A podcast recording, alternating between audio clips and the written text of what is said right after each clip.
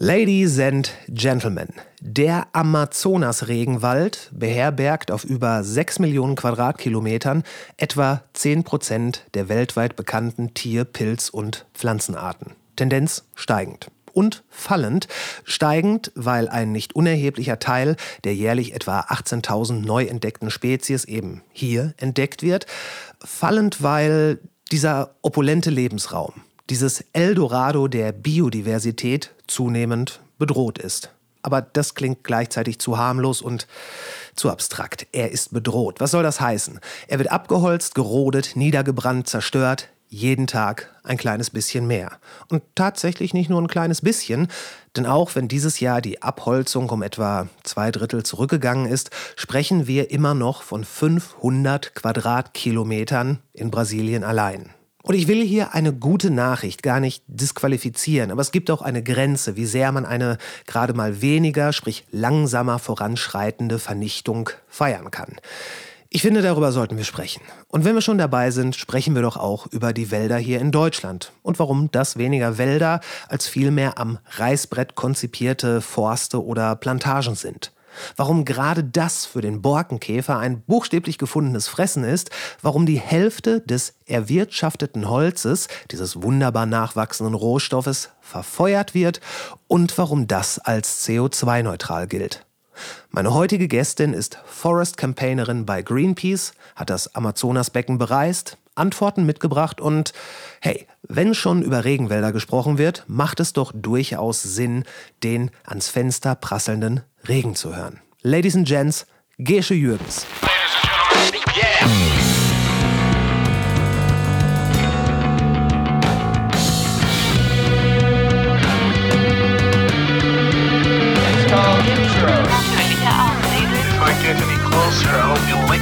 War das nicht ganz so schlimm oder nicht ganz so geil?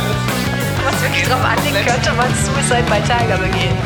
Ja, es kann schief gehen. Und das ist heute. Hier werden nicht so viele Leute erschossen. 10.000 Mann, wir brauchen Pferde und Kanonen. Ich finde den Plan super. Die Welt geht zugrunde. Alles Kacke, bis nächste Woche. Du warst schon mal im Amazonas, oder? Ja, ja. Wie kommt man, und das ist eine totale, total naive Frage, wie kommt man in den Amazonas? Also jetzt wirklich, wie, ich, ich weiß, wie ich zum Beispiel nach Berlin oder nach Paris oder sogar nach London komme, aber wie komme ich in den Amazonas? Ähm, tatsächlich ähm, ist der einfachste Weg dahin zu kommen, nach Brasilien zu fliegen, erstmal nach Sao Paulo oder ja, am besten nach Sao Paulo und von da aus weiter nach zum Beispiel nach Manaus. Also das ist quasi die größte Stadt im Amazonasgebiet und die liegt wirklich sozusagen im Herz Amazoniens. Mhm. Und da kommt man auch auf andere Art und Weise. Man, klar, man könnte noch mit dem Schiff anreisen. Das würde aber auf jeden Fall deutlich länger dauern. Also ich würde sagen, die ähm, unkomplizierteste Art der Anreise ist äh, total klimaunfreundlich mit dem Flugzeug. Mhm. Genau, und man fliegt nach Manaus und ähm, dann ist man ja eigentlich schon mitten im Amazonas und äh, von da aus kann man äh, dann tatsächlich weiterfahren mit dem Boot oder auch mit, mit dem Auto. Also zum Beispiel, ich war zum ersten Mal in Amazonien vor äh, knapp zehn Jahren und da bin ich da wirklich hingefahren, weil ich unbedingt mal in diesen Wald wollte. Und ich habe damals zwar schon zum Thema Wälder gearbeitet, aber nicht zu Amazonien. Und ich habe gedacht, wenn ich da mal hinfahren möchte, dann muss ich das einfach mal machen. Und ich war mit einer Freundin da und wir sind dann wirklich von Manaus ähm, weitergefahren mit, ähm, ja, mit so einem kleinen, keine Ahnung, so eine Art Kombination aus Mini-Taxi und Blablacar, keine Ahnung, ähm, bis äh, wirklich zu so einem kleinen Dorf ähm, am Ende der Straße, die in eine Richtung da weitergeführt hat. Und äh, genau, und dann sitzt man da tatsächlich ähm, ja, in so einem kleinen Dorf. Drumherum ist Wald. Äh, das war in der, sozusagen am Rande von einem äh, Nationalpark, der quasi auch äh, ein Teil von, von dem Fluss und dem Waldökosystem, das ist ja ganz eng verbunden, Fluss und Wald, äh, da schützt. Und das mhm. ist ja wahnsinnig beeindruckend. Aber ähm, genau, also es ist schon auf jeden Fall eine längere Reise, um nochmal auf die Eingangsfrage zurückzukommen.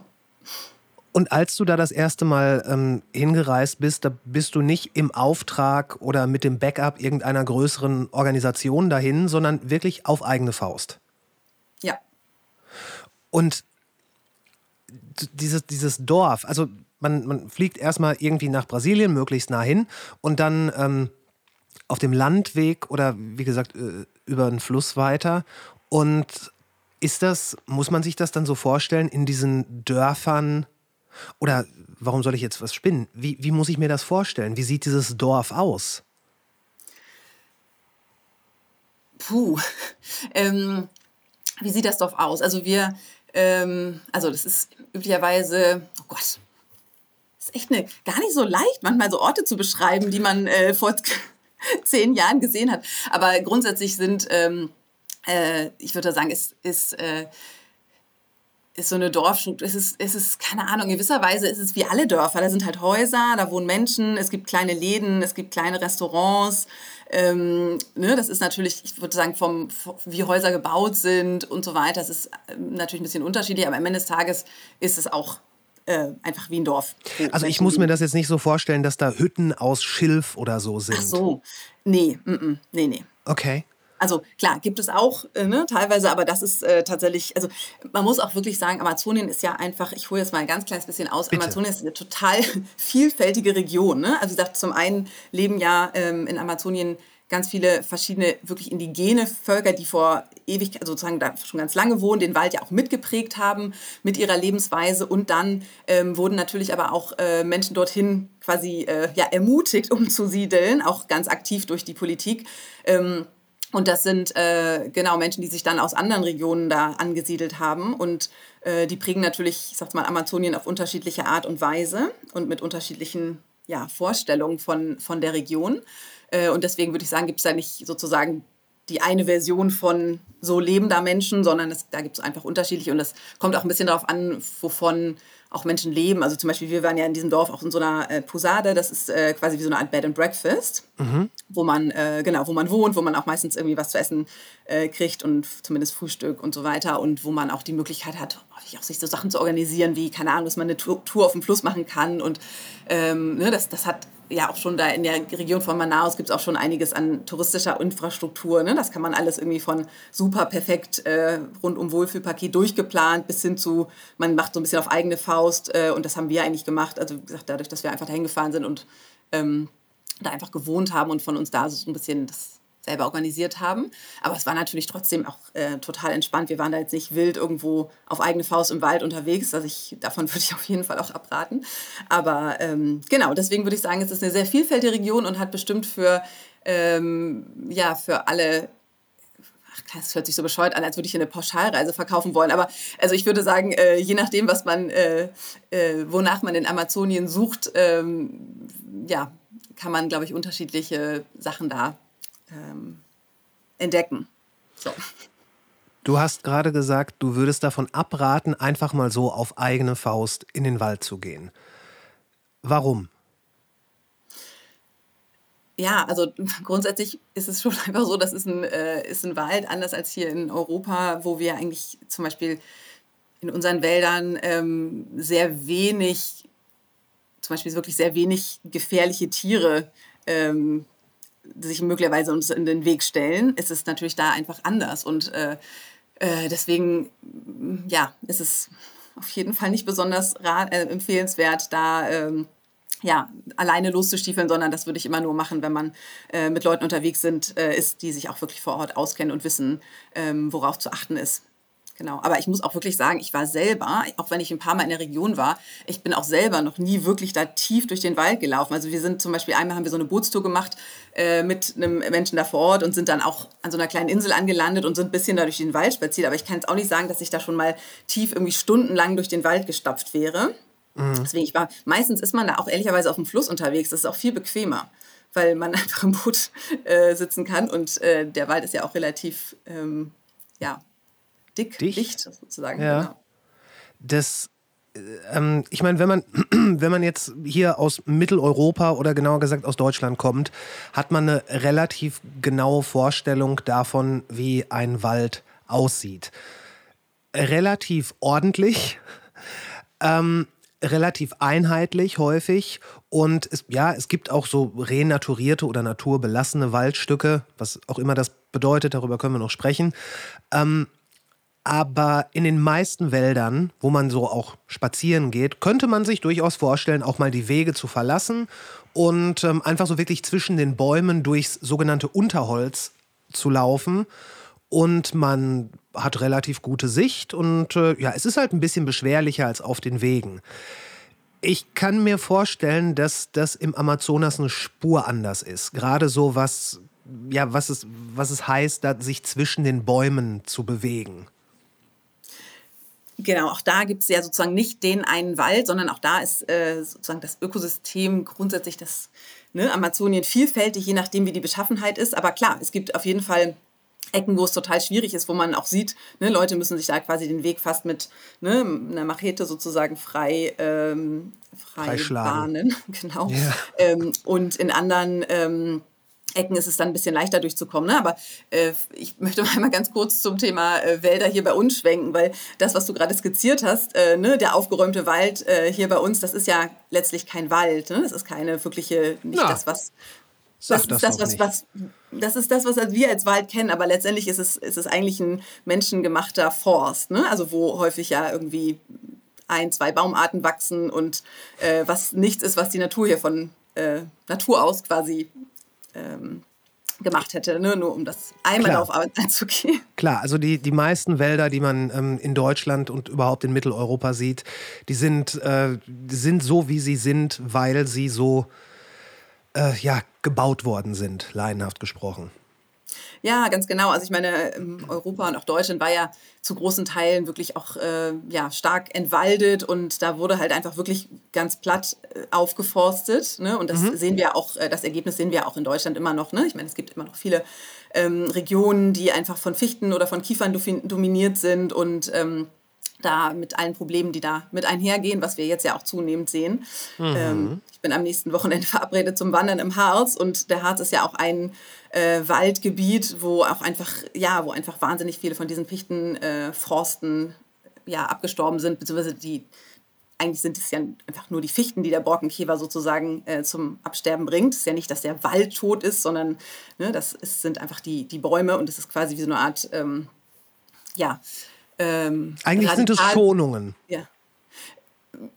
Ja, also es sind am Ende des Tages, ich würde es halt als ähm, Forstplantagen bezeichnen, okay. weil letztendlich sind es, äh, ja, sind es halt einfach äh, gepflanzte ähm, Plantagen, wo Monokulturen, wo, wo am Ende des Tages meistens eine Baumart gepflanzt wurde. Und genau, und da sehen wir jetzt einfach, dass das große Probleme mit sich bringt, weil ja, die ähm, mittlerweile überhaupt nicht mehr, ähm, ja, zum Beispiel mit der ähm, mit den Borkenkäfer-Attacken äh, darauf reagieren können. Für die ist das natürlich ein gefundenes Fressen, so, eine, äh, so ein Riesenbuffet an Fichten, die sozusagen, wo die Borkenkäfer alle drauf fliegen, weil ich meine, die sind, das sind ja besondere, also mein Borkenkäfer ist ja nur ein Überbegriff.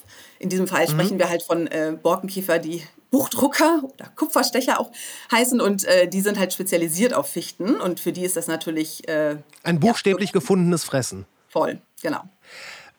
Dann lass uns kurz in Deutschland bleiben. Warum haben, warum haben wir das gemacht? Warum sind da, warum haben wir so viele Monokulturen gezüchtet? Und, und oder auch, ich meine, selbst wenn ein, ein Wald oder ein Forst verschiedene Bäume beherbergt, ist es so äh, wie in so einem Hotel, wo es in Zimmern unterteilt ist. So, hier sind die Fichten, hier sind die Tannen, da sind die Eichen. Äh, ist das, ähm, ist das deutsche Gründlichkeit oder ein Ordnungsbewusstsein? Ist es Faulheit? Warum haben wir das gemacht? Ähm, ja, letztendlich ging es ja tatsächlich damals sozusagen, die deutsche Forstwirtschaft rühmt sich ja auch mal damit, dass sie die Nachhaltigkeit erfunden haben. 1713, wenn ich mich nicht alles täuscht. Ähm, und da ging es halt vor allem darum, den Holznachschub zu sichern, weil damals wurde einfach wahnsinnig viel Holz äh, benötigt ähm, für die Industrie. Und ähm, da ging es darum, einfach möglichst schnell mehr Holz sicherzustellen und quasi einen mhm. dauerhaften äh, Nachschub von Holz ähm, ja, gewährleisten zu können. Und da war also eben Anbau dann, einfach. Ja, genau. Also es ist, letztendlich war es wirklich einfach, es ging überhaupt da gar nicht um so einen ökosystemaren Ansatz oder um eine Renaturierung von, von dem, was da an, ähm, an Urwäldern ja letztlich ähm, verloren gegangen war, sondern es ging wirklich einfach um Holznachschub. Und äh, dieser Logik folgend war es natürlich jetzt erstmal äh, eine naheliegende Idee, dann einfach schnell wachsende Baumarten wie die Fichte anzupflanzen, die eben nachgefragt äh, worden sind. Und ja, also total logisch. Aber mhm. letztlich sehen wir einfach, dass das natürlich ähm, Riesenprobleme mit sich bringt und dass wir einfach ähm, ja, ganz viel, dass wir eigentlich den Wald und intakte Natur für unser Überleben brauchen und keine Plantagen. Also die äh, Plantagen haben wir, davon sind wir genug umgeben äh, in der Landwirtschaft, aber eben auch in der Forstwirtschaft. Aber letztendlich ähm, ja das, was uns äh, wirklich diese sogenannten Ökosystemleistungen, also es klingt immer so ein bisschen, als wäre die Natur nur dazu da, um uns zu dienen, was ja auch schon ein seltsames Konzept ist. ähm, aber letztendlich ähm, ne, gesunde Wälder haben, ja, können ganz viele, haben ganz viele positive Effekte. Sauberes Wasser, saubere Luft, ähm, Entspannung und zum Beispiel, ich weiß nicht, das ist sicherlich auch individuell, individuell unterschiedlich, aber ich finde es relativ wenig entspannend, zum Beispiel durch so einen gepflanzten Fichtenforst zu laufen im Vergleich mhm. zu einem wirklichen äh, natürlichen Wald. Aber das ist natürlich auch tatsächlich individuell verschieden. Ich glaube, wenn man äh, ja, ist, vielleicht ist das nicht ist das nicht sogar ähm, nachgewiesen in Anführungszeichen, dass ähm, ein Spaziergang unter Bäumen äh, sehr gut für das, für das persönliche Befinden ist, für, zur Entspannung beiträgt. Und natürlich, körperliche Bewegung ist generell gut. Aber ich meine, es haben sogar Leute den Unterschied gemessen, ob man jetzt zum Beispiel an, einfach über, eine, über ein offenes Feld und über eine Straße geht oder ob man wirklich sich im Wald aufhält. Da, da, da gibt es, meine ich, sogar äh, Erkenntnisse zu. Ja, auf jeden Fall. Also es wird ja tatsächlich zum Beispiel in äh, Japan und auch in Kanada vom Arzt tatsächlich verordnet, in den Wald zu gehen. Und äh, sozusagen, ja, sogenanntes Waldbaden. Also es äh, vielleicht jetzt leitet ein bisschen in die Irre, aber letztendlich geht es wirklich darum, einfach im Wald zu sein und tatsächlich, ähm, ja, also man kann das unterschiedlich auch ausgestalten, aber letztlich geht es wirklich um eine Naturerfahrung äh, im Wald und nicht, ich sag's mal, auf dem Parkplatz oder so. Äh, deswegen, also das äh, hat schon einen Grund und genau, es soll wirklich den, äh, den Blutdruck senken und zur Entspannung beitragen und äh, genau, also deswegen ist das ist tatsächlich ja, bei uns glaube ich noch nicht so angekommen. Also bei uns gibt es auch schon Waldbaden, aber ich habe noch nicht mitgekriegt, dass man das sich auch verordnen lassen kann. Aber theoretisch kann man auch einfach so in den Wald gehen, ohne dass jetzt äh, das von meiner ist, Hausärztin Ist auch wird. durchaus äh, immer empfehlenswert. Also ich habe mal den schönen Spruch gehört, ähm, womöglich wird kein Problem der Welt durch einen Waldspaziergang gelöst, aber kein Problem der Welt wird durch einen Waldspaziergang verschlimmert. Ja, und vielleicht werden auch Probleme durch den Waldspaziergang gelöst. Ja, durch das Denken, was angeregt wird, ja. Voll. Also ich ja. glaube, ich glaube tatsächlich, also ich finde das auch wirklich äh, spannend, auch häufiger, auch das tatsächlich mal im Arbeitskontext, ne, dass man, weil ich meine, wir haben so viele Meetings, die irgendwie drinnen stattfinden und so weiter und eigentlich ist es total schlau, zwischendurch auch einfach mal die Leute ne, rauszuschicken in den Wald und einfach zu sagen, so, ihr geht jetzt einfach mal eine Stunde für euch und macht einfach ja. gar nichts und denkt an, was ihr wollt. Ich glaube, das kann schon ganz viele Sachen anregen. Also ich merke auf jeden Fall, es gibt äh, Energie und ich habe schon das Gefühl, dass man da auch manchmal auf bessere Gedanken gekommen, als wenn man auf so einen Flipchart im Büro starrt. Ja, ich habe also schon, schon bei, bei äh, anderen Spaziergängen, wenn es selbst wenn, wenn nicht immer gerade ein äh, schönes Waldstück zur Hand ist, äh, ich habe immer so den Eindruck, dass so die Gedanken wie so defragmentiert werden, wie früher bei diesen alten Windows-PCs, dass sich alles so ein bisschen ordnet und ähm, das kann man dann so gut ab, ja nicht wirklich abarbeiten, sondern so abschließen. Man packt Dinge zusammen und packt die dann weg. Das, das funktioniert auch ganz von sich eigentlich. Man muss gar nichts tun, das ist ja das Schöne, außer rumlaufen. Voll. Denn du, du hast dich gerade so ein bisschen, ich sag mal, kritisch über den äh, deutschen Wald oder den deutschen Forst geäußert. Ähm, in Europa, wenn man sich das so im Wel also weltweit schwindet ja der Waldbestand. Und ähm, in Europa, da steigt der Waldbestand aber. Und äh, ich glaube auch in Deutschland, da gibt es ja im, ich glaube, Null-Komma-Bereich, aber schon Fortschritte, dass, ähm, dass da einfach wieder mehr Bestand kommt. Ist das was, was jetzt so unter den Tisch gefallen äh, fällt? Oder warum bist du nicht super glücklich über diese Zahlen? Nee, ich glaube, hier, hier, sprechen wir natürlich zum einen über, über Quantität und genau, in Deutschland wird die Waldfläche ähm, grundsätzlich eher tendenziell mehr als weniger. Das ist natürlich erstmal positiv, aber letztendlich geht es ja auch um die Qualität. Und wenn wir da, da sozusagen drauf gucken, was wir in Deutschland an Wäldern vorfinden, ist eben ein großer Teil immer noch tatsächlich einfach kein Wald, sondern Plantagen. Und ähm, da sind wir ähm, ja, leider auch immer noch nicht ähm, wirklich auf dem Weg, wo ich das Gefühl habe, dass, dass es da einen Konsens auch im Bereich der Forstwirtschaft geht, hin zu einer wirklich das ja, klingt jetzt auch so technisch, aber wirklich auf den Wald als Ökosystem zu gucken, sondern momentan wird eben viel darüber gesprochen, ähm, wie kann man die äh, naturfernen Fichtenforsten und Kiefernforstern umbauen äh, zu klimastabilen Mischwäldern und so weiter. Das sind alles immer sehr äh, technische und sehr ich sag mal, sehr Ansätze, die einfach sehr davon, sehr stark davon geprägt sind, dass ähm, ich als äh, Försterin oder ich als Förster ähm, Annahmen treffe, was für den Wald und was sozusagen, was, was da passieren soll, welche Bäume, Bäume da wachsen sollen welche Bäume nicht und so weiter, was da geeignet ist, welche Baumarten da zum Einsatz kommen. Ähm, und wir haben, finde ich, sehr wenig Vertrauen darauf, dass die Natur, ähm, wenn wir ihr die Zeit und den Raum geben, sich da auch selber anpassen kann.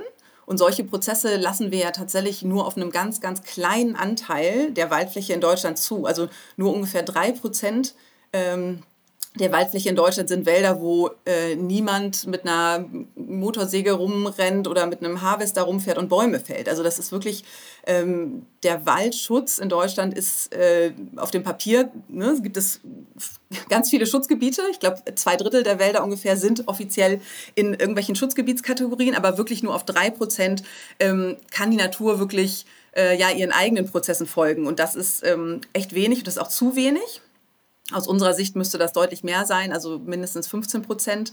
Und ähm, ja, und das ist was, wo wir auch immer noch einen großen Widerstand sehen, auch aus Seiten der Forstwirtschaft, die ganz klar sagen, nö, also ne, wir, wir machen hier, ähm, die Forstwirtschaft macht hier alles mit, ne? Wir mhm. machen die sozusagen, wir machen Holz, das ist klar, das machen die ja auch und das wollen wir grundsätzlich auch als Gesellschaft.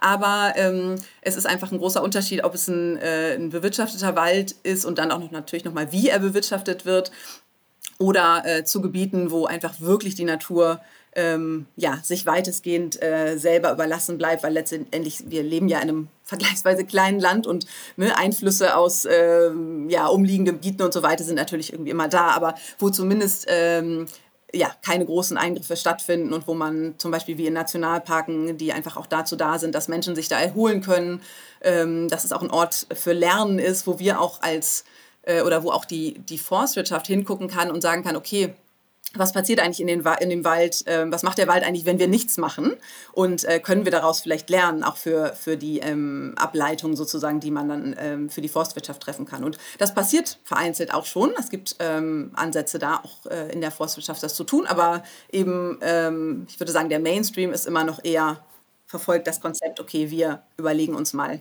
was da am besten wachst, wachsen sollte und was nicht es gibt ja ganz, ganz viele Bereiche, wo es, wo es immer wieder heißt, das höre ich auch in zahlreichen Gesprächen, ja, es gibt ja Ansätze, das zu tun. Und das kann man auf fast alles übertragen. Und ich, ich, ich glaube durchaus, dass äh, wir als Menschheit, also die Informationen sind ja da, was man machen kann. Und ähm, auch wenn es da immer noch wissenschaftliche Forschung gibt und die auf jeden Fall fortgeführt werden muss, wir wissen, gemessen an dem, was wir tun, wissen wir ja schon echt viel. Nur gemessen an dem, was wir wissen, wird relativ wenig in die Tat umgesetzt, beziehungsweise ausprobiert. Und wenn ich dich jetzt richtig verstehe, dann meinst du mit die Natur machen lassen, also wirklich nichts machen.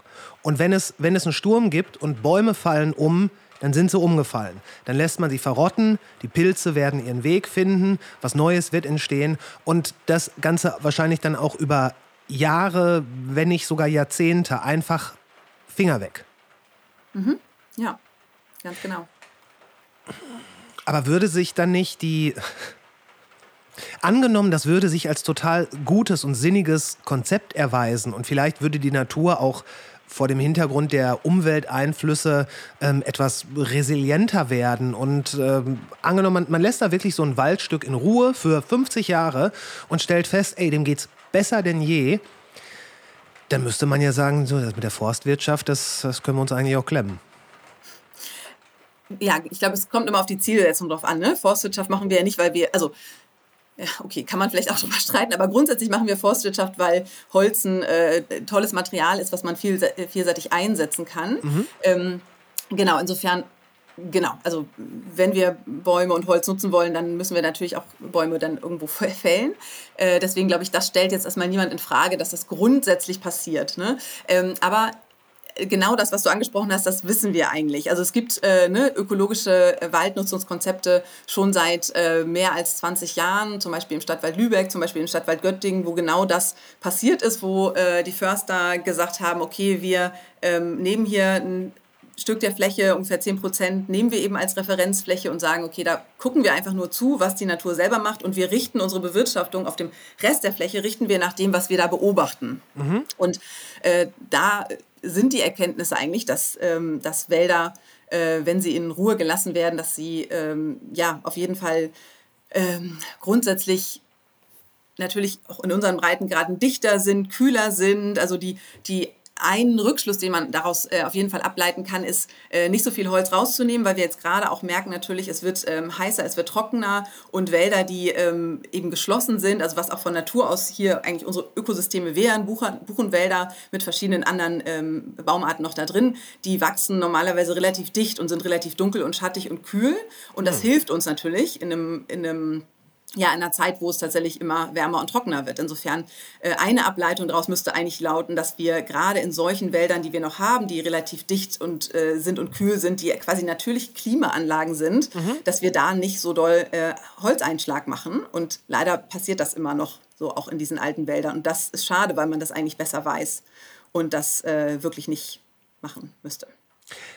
Wie viel Holz aus den Wäldern hier wird eigentlich verwendet innerhalb des Landes und wie viel wird weiterverkauft? Gibt es da äh, irgendwelche Zahlen, die dir bekannt sind? Boah, ich, habe dazu mal eine Grafik gesehen, die war so mega komplex mit allen möglichen Stoffströmen hier rein, da raus und so weiter. Ich kann da jetzt gerade nicht äh, seriös darauf antworten. Ähm, aber eine andere eine Zahl, die ich da tatsächlich gerne mit reinschmeißen möchte, ist, ähm, weil es ja auch gerade schon einfach darum geht, dass, äh, oder ich schon angesprochen hatte, wir wollen, also ne, Holz ist grundsätzlich ein guter, ähm, gutes Material. Ähm, ungefähr die Hälfte von dem Holz, was wir in Deutschland äh, verwenden, und das ist nicht nur Holz, was hier gefällt wird, sondern auch Holz, was importiert wird, wird tatsächlich verfeuert. Und das ist eine Sache, die wir ähm, äh, und auch andere Verbände sehr stark, Umweltverbände sehr stark äh, kritisieren, dass wir einfach uns das nicht leisten können in einem, ähm, ja, einfach in einer Zeit, wo wir weltweit Waldfläche verlieren, wo wir äh, Wälder ganz dringend brauchen als, äh, ja, als, als äh, ganz wichtiger... Alles Mögliche, als CO2-Speicher. Als, also der, als alles quasi. Als alles. Als genau. Lebensgrundlage. Ja, richtig, ganz genau. Ähm, dass wir uns überhaupt nicht leisten können, äh, Holz länger zu verschwenden. Und das tun wir halt, ähm, indem wir es gerade in äh, ne, großen Industrieanlagen, ähm, sei es äh, Kraftwerke, die auf Holz äh, sowieso konzipiert sind und jetzt teilweise neu, ähm, neu ans Werk, äh, äh, ans ans Netz gehen. zum Beispiel in Cuxhaven ist jetzt gerade kurz davor, soll ein neues Holzkraftwerk ähm, äh, ans, äh, in Betrieb gehen, äh, aber auch zum Beispiel die Kohlekraftwerke, die jetzt aussteigen sollen aus der Kohle, ne, dass dann die Idee ist, ach, dann rüsten wir auch auf Holz und es ist total Moment, nachhaltig. Moment, Moment, Moment. Stopp. Hast du gerade ja. Holzkraftwerk gesagt? Ja, ja. Es gibt Holzkraftwerke? Yep. Okay. Wieder was gelernt. Okay, wusste ich nicht. Ich hätte jetzt nämlich gedacht, dass also, anfangs dachte ich natürlich, dass, äh, dass alle möglichen Leute einfach nur ihren Kamin oder sowas äh, befeuern, aber wahrscheinlich gibt es gar nicht so viele private äh, Kamine, dass das wirklich ins Gewicht fallen würde. Doch, doch. Doch, gibt doch, es? Doch. Ja, doch, doch. Also es gibt, ich glaube, ich glaube, es ist die Verteilung ungefähr 50-50, was äh, private Haushalte und industrielle Verbrennung betrifft. Ähm, aber nagelt mich darauf fest. Ich glaube, es ist ungefähr 50-50. Aber auf jeden Fall, äh, klar, ähm, ne, es gibt viele Menschen, die mit Holz heizen, gerade in ländlichen Gebieten. Ähm, ja, ja, ja. Das, ich sag's mal, da, wo, das ist natürlich, das fällt auch ins Gewicht, aber es ist natürlich viel schwieriger und teilweise ähm, ja, also es ist wirklich für die Menschen natürlich viel schwieriger, da umzusteigen. Ähm, je nachdem, kommt immer darauf an, wenn man sowieso gerade was Neues installieren muss und sich sowas anbietet wie Wärmepumpe oder so, wäre natürlich eine gute Idee. Aber letztendlich ähm, ist da sehr klar auch der Fokus auf die industrielle Verbrennung. Also dass jetzt zum Beispiel wirklich noch neue Holzkraftwerke eingeweiht äh, werden sollen und äh, oder auch zum Beispiel Kohlekraftwerke auf Holz umgestellt werden da sprechen wir einfach ja über riesige Mengen. Das ist richtig großer Schwachsinn. Also, Also, sowohl für. Ich hätte jetzt gedacht, dass so äh, Kohlekraftwerke in meiner naiven Vorstellung hätte ich jetzt vermutet, ja okay, die müssen dann mal anfangs so irgendwie zwei, drei Scheite verfeuern, um den Ofen warm zu kriegen und dann schmeißen die da Holz drauf. Und jetzt wollen die, also das ist, eine, das ist jetzt kein Schreckensszenario, was du da malst. Das, das, sind, Nein, nein. Wirklich, das sind wirklich Sachen, die passieren. Ja. Die wollen auf Holz umsteigen. Ja. Ja, Gott sei Dank Ja. haben wir aufgeforstet. Ja, ja, total. Nee, und das ist auch tatsächlich nicht besonders überraschend, dass sie das machen, weil, ähm, und das ist halt auch einfach eine, ein großer Knackpunkt auf politischer Ebene. Äh, da ist auf EU-Ebene mal festgezurrt worden, quasi, dass Holzverbrennung als CO2-neutral gilt. Was? Und das, ja, ich weiß. Es ist wirklich, also es gibt, es gab auch dazu schon äh, Proteste von Hunderten von WissenschaftlerInnen, die ganz klar gesagt haben, Leute, das ist einfach falsch, das stimmt einfach nicht. Aber trotzdem ist es so, dass wenn du Holz verbrennst, dann ist es, äh, gilt es quasi offiziell als CO2-neutral, was natürlich Schwachsinn ist, weil natürlich entstehen dabei Emissionen. Aber also, wenn ich mir jetzt einen, äh, einen neuen Kamin installieren lasse, dann kann ich sagen, ich bin sowas von CO2-neutral, das sagt sogar die EU. ja, ga- Das, ganz das war tatsächlich bis gerade eben meine, äh, meine, meine Hemmschwelle, überhaupt ernsthaft darüber nachzudenken. Aber hey, wenn die EU sagt, das ist, das ist klimaneutral, super. Nein, don't do it. Wie Ja. kommt man darauf? Ja, einflussreiche Lobbypolitik. Ja gut, aber Moment, ist, ist die einflussreiche Lobbypolitik so weit, dass, ich meine, jeder hat schon mal gekokelt. Also würde, unterstelle ich jetzt einfach mal. Jeder hat schon mal ein Stückchen Papier verbrannt und so weiter. Jeder hat schon mal gesehen, dass gegrillt wurde. Jeder hat schon mal, wahrscheinlich haben die meisten schon mal vor einem Kamin gesessen. Über einem Kamin ist auf die eine oder andere Art und Weise in der Regel so etwas wie ein Schornstein oder ein Rohr, was zu einem Schornstein wird. Da kommt was raus. Nennen wir es mal Rauch. Das ist doch das, das ist, das ist doch das Sinnbild für Verschmutzung. Also ernsthaft. Total, ja. Also kein Widerspruch, aber es ist, wie gesagt, nur, ja, es ist tatsächlich einfach äh, wissenschaftlich nicht haltbar. Ist völlig klar. Ich glaube, Ja. es ist wirklich, so wie du es beschreibst, ist es, glaube ich, uns allen klar, dass wenn man irgendwas verfeuert, dass dabei was entsteht. Und es ist ja, sind ja nicht nur Emissionen, es ist auch äh, ne, Luftverschmutzung und so weiter, ähm, je nachdem, was man, was man da verfeuert und äh, in welcher Anlage man das verfeuert. Aber klar, das ist, aber das ist was, das wurde jetzt gerade erst in, oh Gott, war das dieses Jahr oder letztes Jahr? Also auf jeden Fall, ich glaube, es war dieses Jahr sogar erst, wurde das nochmal wieder bekräftigt. Nee, Holzverbrennung, alles tippitoppi. Ähm, Nein. ja, ja. Es ist, es ist wirklich, es ist wirklich echt, ähm, es ist dramatisch. Ja.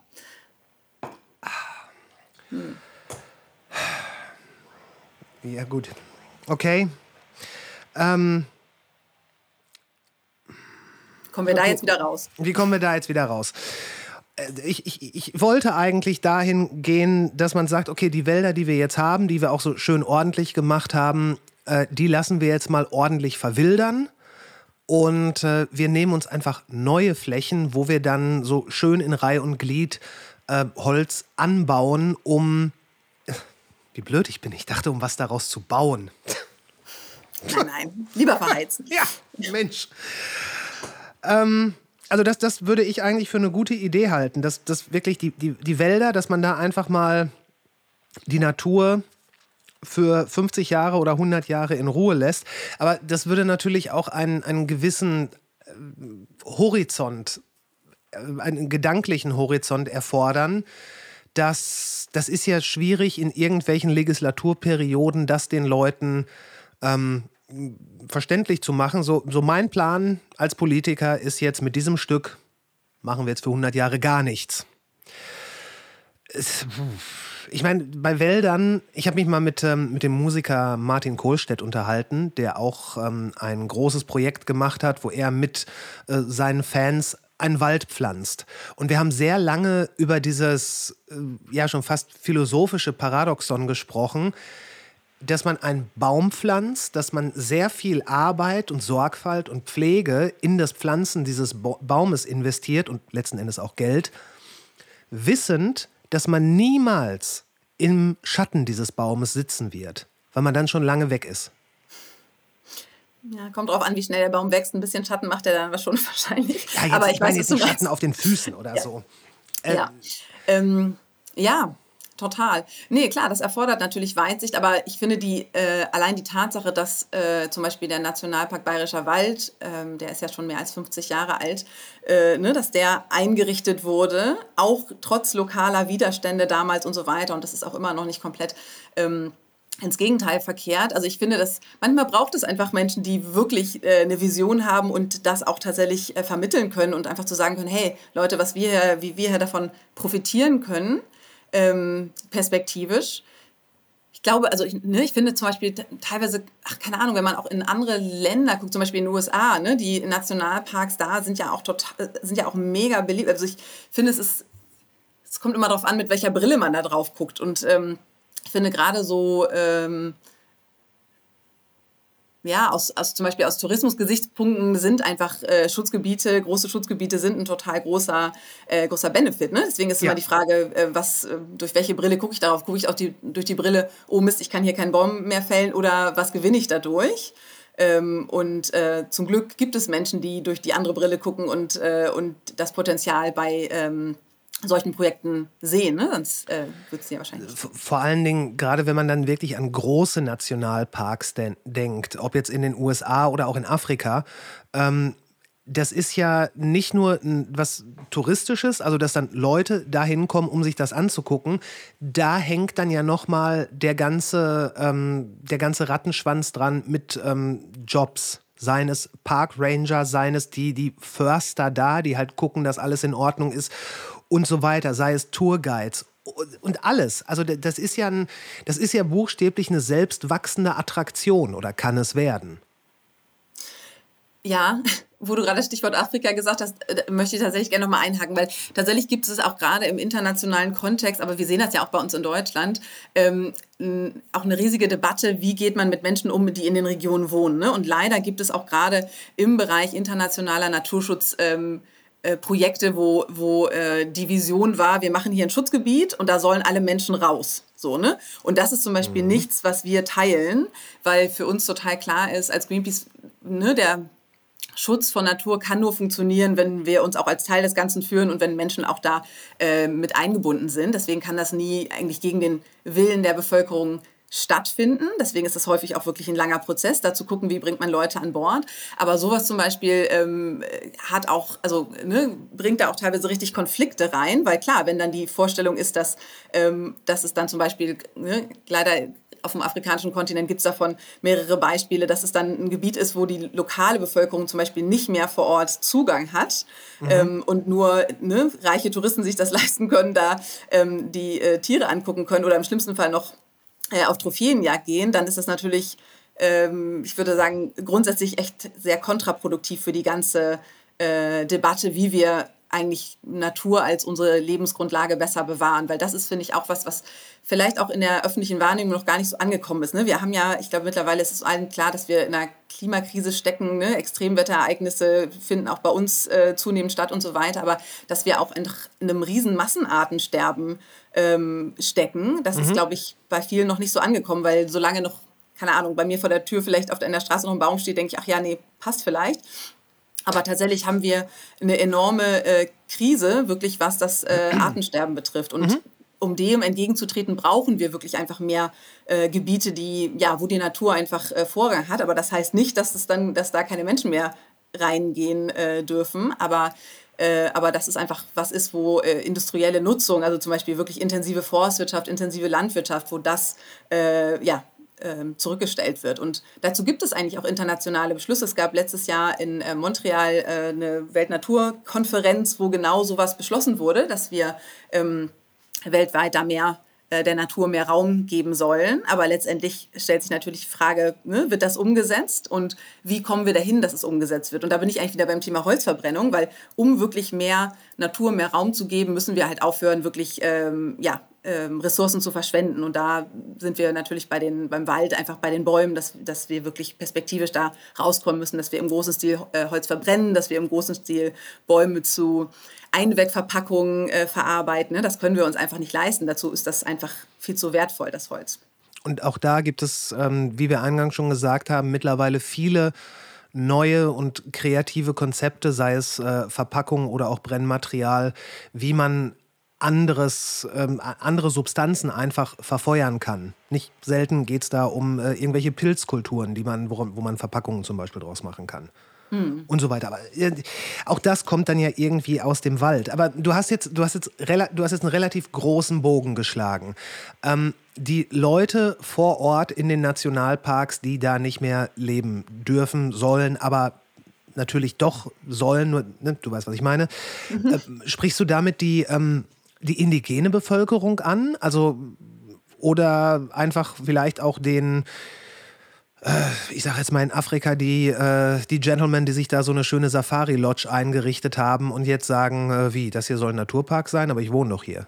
Wen, wen genau meinst du damit? Nee, sind wirklich vor allem indigene Gemeinschaften, mhm. aber auch wirklich traditionelle äh, lokale Gemeinschaften, die vor Ort einfach wohnen und die ähm, ja, den Wald nutzen, sei es zur, zur Jagd oder ne, zum, auch tatsächlich um die Wald, äh, andere Waldprodukte äh, wie, wie Früchte und so weiter, Nüsse ähm, da zu ernten. Und letztendlich ist, äh, ja, ist da auch die, die Einbindung gerade von, von Menschen, die sozusagen wirklich auf den Wald angewiesen sind, ist, ist einfach ein ganz elementarer Baustein, um da ähm, voranzukommen. Weil das finde ich übrigens auch ein, ähm, fast mein Lieblings-Fun-Fact zu diesem Thema. Also es ist eigentlich nicht Fun, sondern es ist total ernst. Aber ähm, dass ähm, indigene Gemeinschaften, die weltweit nur ungefähr 5% der Weltbevölkerung ausmachen, also wirklich einen kleinen Teil, bewahren ungefähr 80% der Artenvielfalt weltweit.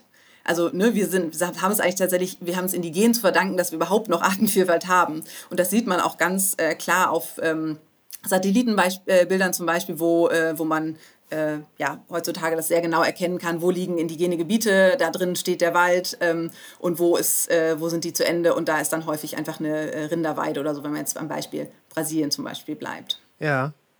Ähm, das, das bringt uns zu einem äh, Punkt zurück. Du sagtest, die indigenen Völker, die äh, prägen den Wald in dem, oder die, die Umgebung, in der sie leben, zu einem nicht unerheblichen Teil mit. Was hast du damit gemeint? Ähm, das ja, ist tatsächlich ganz spannend, weil ich glaube, wenn wir an Amazonien denken, dann denken wir an ein Waldgebiet, was riesig ist und was komplett unberührt ist. Und ja, da wohnen auch ein paar indigene Völker, aber eigentlich ist der Wald, ähm, der Wald vom Menschen unbeeinflusst. Und da gibt es äh, neuere Forschung dazu, dass ähm, tatsächlich in bestimmten Regionen in Amazonien äh, die indigenen Völker wirklich den Wald, das Ökosystem mitgeprägt haben, durch Nutzung, auch durch kleinflächige, auch immer mal wieder Abholzung, Anbau von bestimmten Sachen. Also dass da auch quasi der Wald jetzt nicht so der unberührte Urwald ist in allen äh, Gebieten, äh, mhm. von dem wir immer ausgehen. Ne? Wenn man hat das Gefühl, okay, man, wenn man auf die Weltkarte guckt, da ist einfach so ein riesiger grüner Fleck. Ja, da ist grün, so, ne? da wohnt kein Mensch. Fertig. Genau, da ist grün, da wohnt kein Mensch und das ist alles gleich. Und das stimmt mhm. ja nicht. Und das, mhm. das ist, äh, finde ich tatsächlich spannend, dass das einfach mehr und mehr auch ähm, äh, da, da, ja, ein Augenmerk hingerichtet wird, ähm, ja, was es da eigentlich für Interaktionen auch schon äh, vor langer Zeit zwischen Mensch und Ökosystem gab. Aber das ist. Ähm, äh, ja. Das, ist, das ist ein ganz faszinierender Punkt und ich bin super dankbar, dass du den äh, ansprichst. Ich habe vielleicht um ein bisschen anzugeben, ich habe hier ein Buch. Uh. Äh, das ist von äh, Mark Plotkin geschrieben. Ein äh, er ist selber Forscher und der, die Fachbezeichnung, die fehlt mir jetzt gerade. Ähm, das ist so viel zum Thema Angehen. Äh, Ethnobotaniker. So, ah. ein Ethnobotaniker. Ähm, steht in der Tradition von, ich glaube, Richard Evans Schultes und dieses Buch, was ich hier habe, das ist, die deutsche Variante ist ganz furchtbar. Es heißt Der Schatz der Vajana und ist in der Reihe von Goldmann Ganzheitliches Heilen erschienen. Also, okay. ähm, tatsächlich geht es darum, wie er zu indigenen Völkern im Amazonas-Regenwald, äh, wie er hingegangen ist, er, wie er dort gelebt hat, auf der Suche nach verschiedenen Medizinen ähm, oder anderen Erzeugnissen und halt auch um das Leben, was sie führen, da zu beobachten. Und er hat, hat, mit ihnen gelebt, er hat äh, an, teilweise an Riten und äh, teilweise auch psychedelischen Riten teilgenommen. Und da beschreibt er genau das, was du gesagt hast, dieses, dieses Mitgestalten, aber nicht jetzt Übernehmen des Ökosystems, des, des Umliegenden, sondern sich dem bedienen in einem Maße, in dem man es nicht zerstört, einfach weil man zu viel Demut davor hat, weil es einen nun mal umgibt. Das fängt dann mit so ganz banalen, aber gleichzeitig doch sehr genialen Sachen an, dass verschiedene Pflanzen, die verschieden groß sind, gleichzeitig angebaut werden, weil die größere der kleineren Schatten spendet. Und so weiter. Und das sind halt alles offenbar Praktiken, die über die, die, indigenen Völker, die hier beschrieben sind, die hatten, glaube ich, keine Schrift oder so. Von daher weiß man nicht, wie lange es diese Praktiken gibt. Ähm, aber das sind halt alte Wege des Lebens in einem doch verhältnismäßig gefährlichen Umfeld, wo es auch, ähm, naja, wo, wo jede gute Nachtgeschichte von Monstern auf jeden Fall auch auf äh, etwas Wahrem fußt, weil in der Nacht im Dschungel schon Monster auf einen warten können.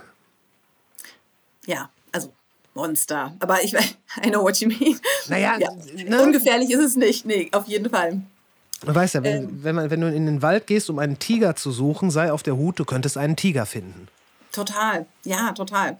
Ähm, nee, und ich, ja, das ist, äh, das ist super spannend und ich habe auch wirklich das Gefühl, dass wir zum Glück mehr und mehr dahin kommen, dass dieses Wissen und auch diese Weisheit und um, über den Umgang mit Natur von indigenen Völkern, ähm, dass das zumindest resoniert auch mehr in, im politischen Raum. Also sind wir da schon da angekommen, wo es, glaube ich, sein müsste? Sicherlich nicht. Aber ähm, ich habe das Gefühl, dass, es, ähm, dass wir stärker in diese Richtung uns bewegen.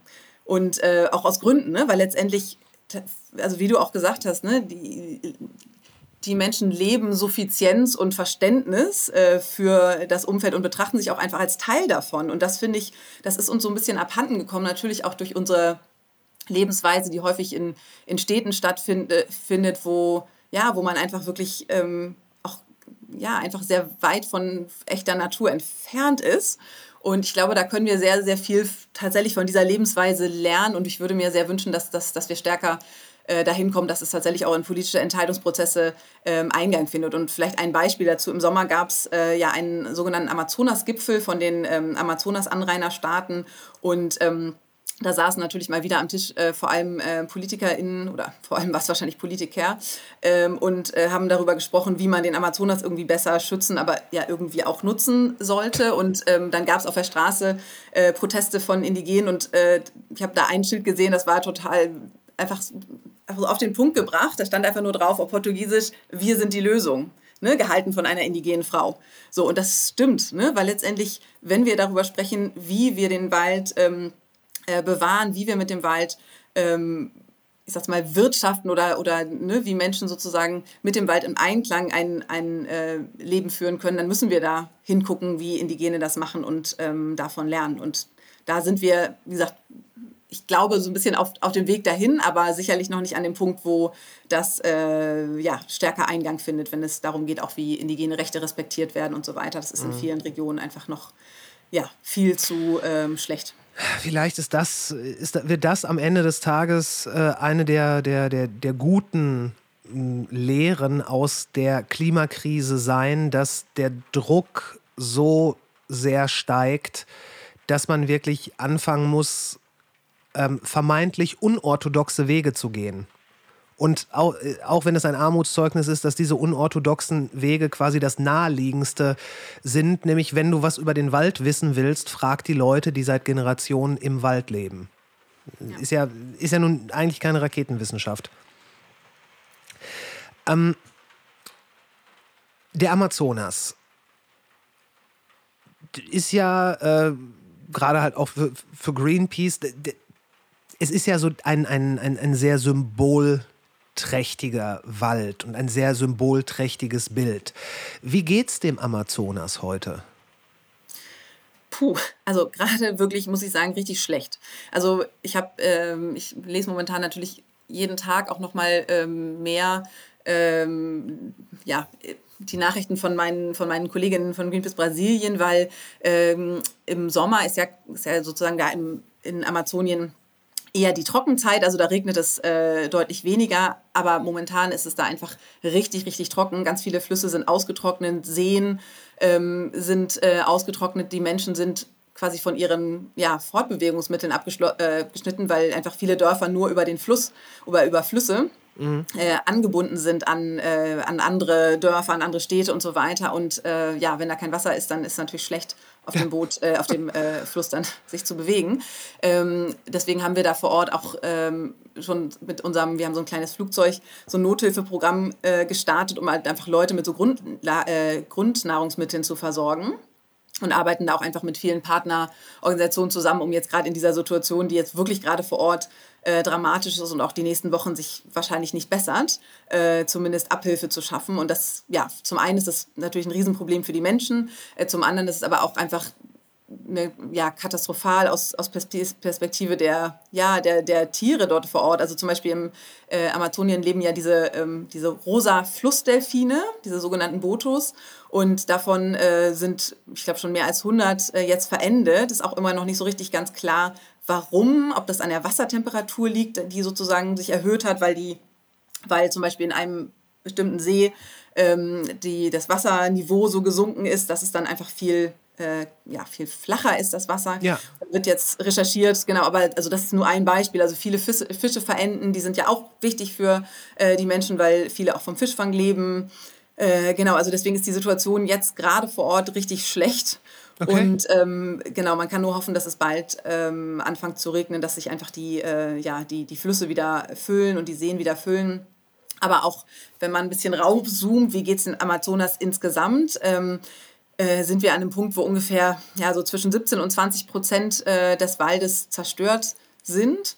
Und äh, wir wissen ja schon durch Forschung, dass äh, irgendwann der Amazonas an den Punkt gelangt, wo er mit dieser Zerstörung nicht mehr umgehen kann und sich selber quasi nicht mehr als äh, Regenwald-Ökosystem am Leben halten kann. Und dann würde er einfach ja wirklich unwiederbringlich zu großen Teilen austrocknen zu so einer Art äh, Savannenlandschaft, also wirklich so versteppen. Und ganz ehrlich, ich meine, wir wollen uns nicht ausmalen, was das dann bedeutet. Ne? Also natürlich für die Menschen vor Ort, für das, ähm, für das äh, ja, Ökosystem einmal vor Ort, aber natürlich der Amazonas ist eine riesige Regenmaschine. Ne? Der macht Regen für ganz Südamerika, hat äh, quasi als globaler Klimakipppunkt Einfluss auf unser Weltklima. Deswegen, also wir, wir dürfen das, ja, wir, wir dürfen nicht an diesen Punkt kommen.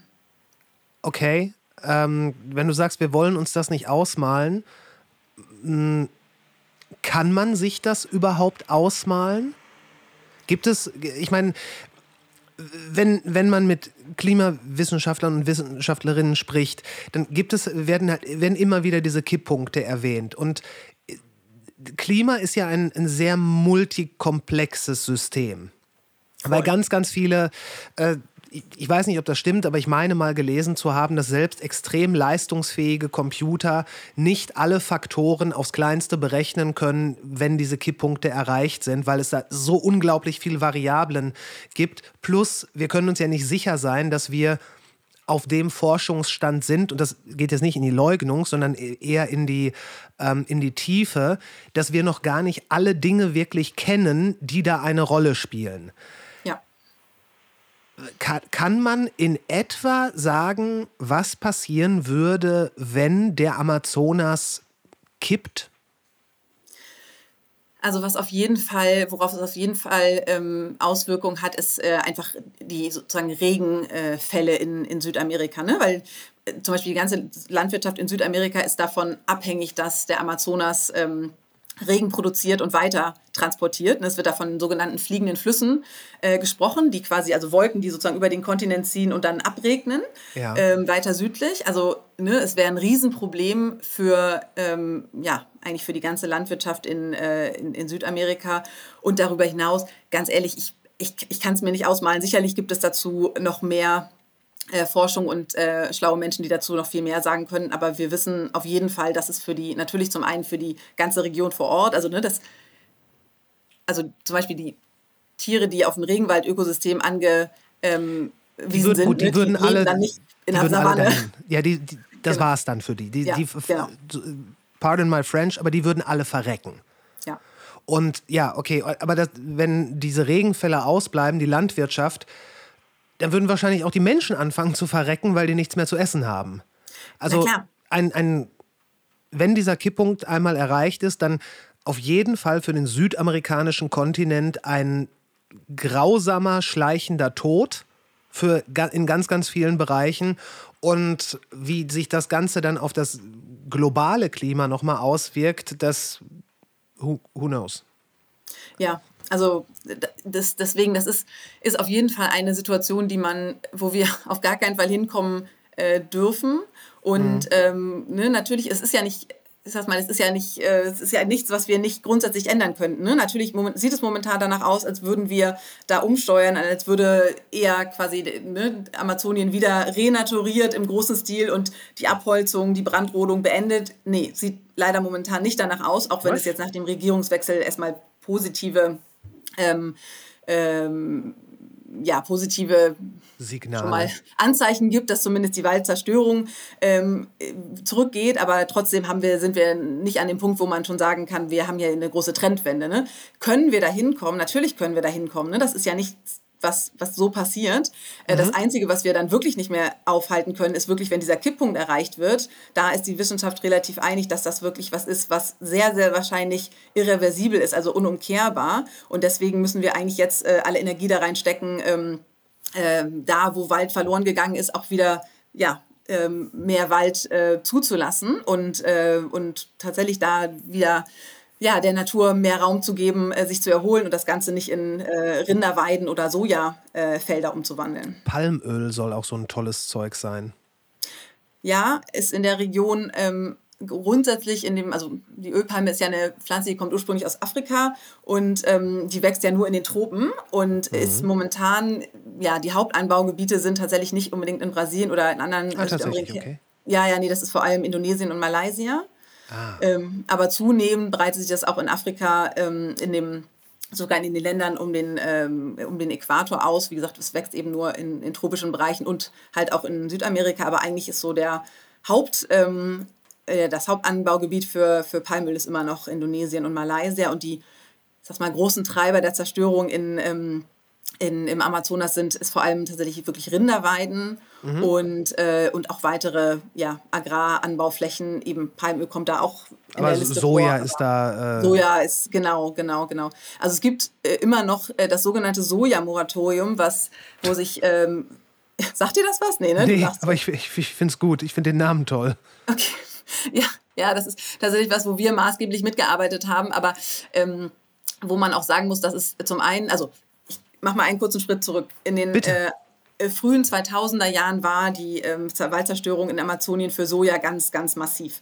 Und ähm, wir haben dann mit, ähm, mit verschiedenen, also durch, durch Kampagnen und mit verschiedenen Marktteilnehmenden äh, ausgehandelt, dass äh, große Firmen, die Soja kaufen und verarbeiten, dass sie nicht mehr äh, Soja kaufen, was auf sozusagen frisch gerodeten Flächen in Amazonien angebaut wurde. Und das war ein großer Fortschritt. Das hat dann auch dazu geführt, dass die direkte Zerstörung für Soja in Amazonien zurückgegangen ist. Leider muss man aber sagen, dass sich das außerhalb von Amazonien dann äh, auch ganz stark ausgebreitet hat in anderen Ökosystemen, die ähm, viele Menschen gar nicht kennen, zum Beispiel den äh, Cerrado, das ist so eine Savannenlandschaft in ähm, Brasilien, die riesig ist, äh, kennt aber kaum ein Mensch. Und Sag nochmal bitte den Namen. Cerrado wird es ausgesprochen, Cerrado, Cerrado, würde man es vielleicht auf Spanisch sagen. Okay. Genau. Ähm, auch waren es die artenreichste Savanne der Welt und wird auch massiv zerstört. Aha. Ähm, Genau, Gran Chaco in Argentinien, zweitgrößtes Waldökosystem Südamerikas, kennt auch fast niemand.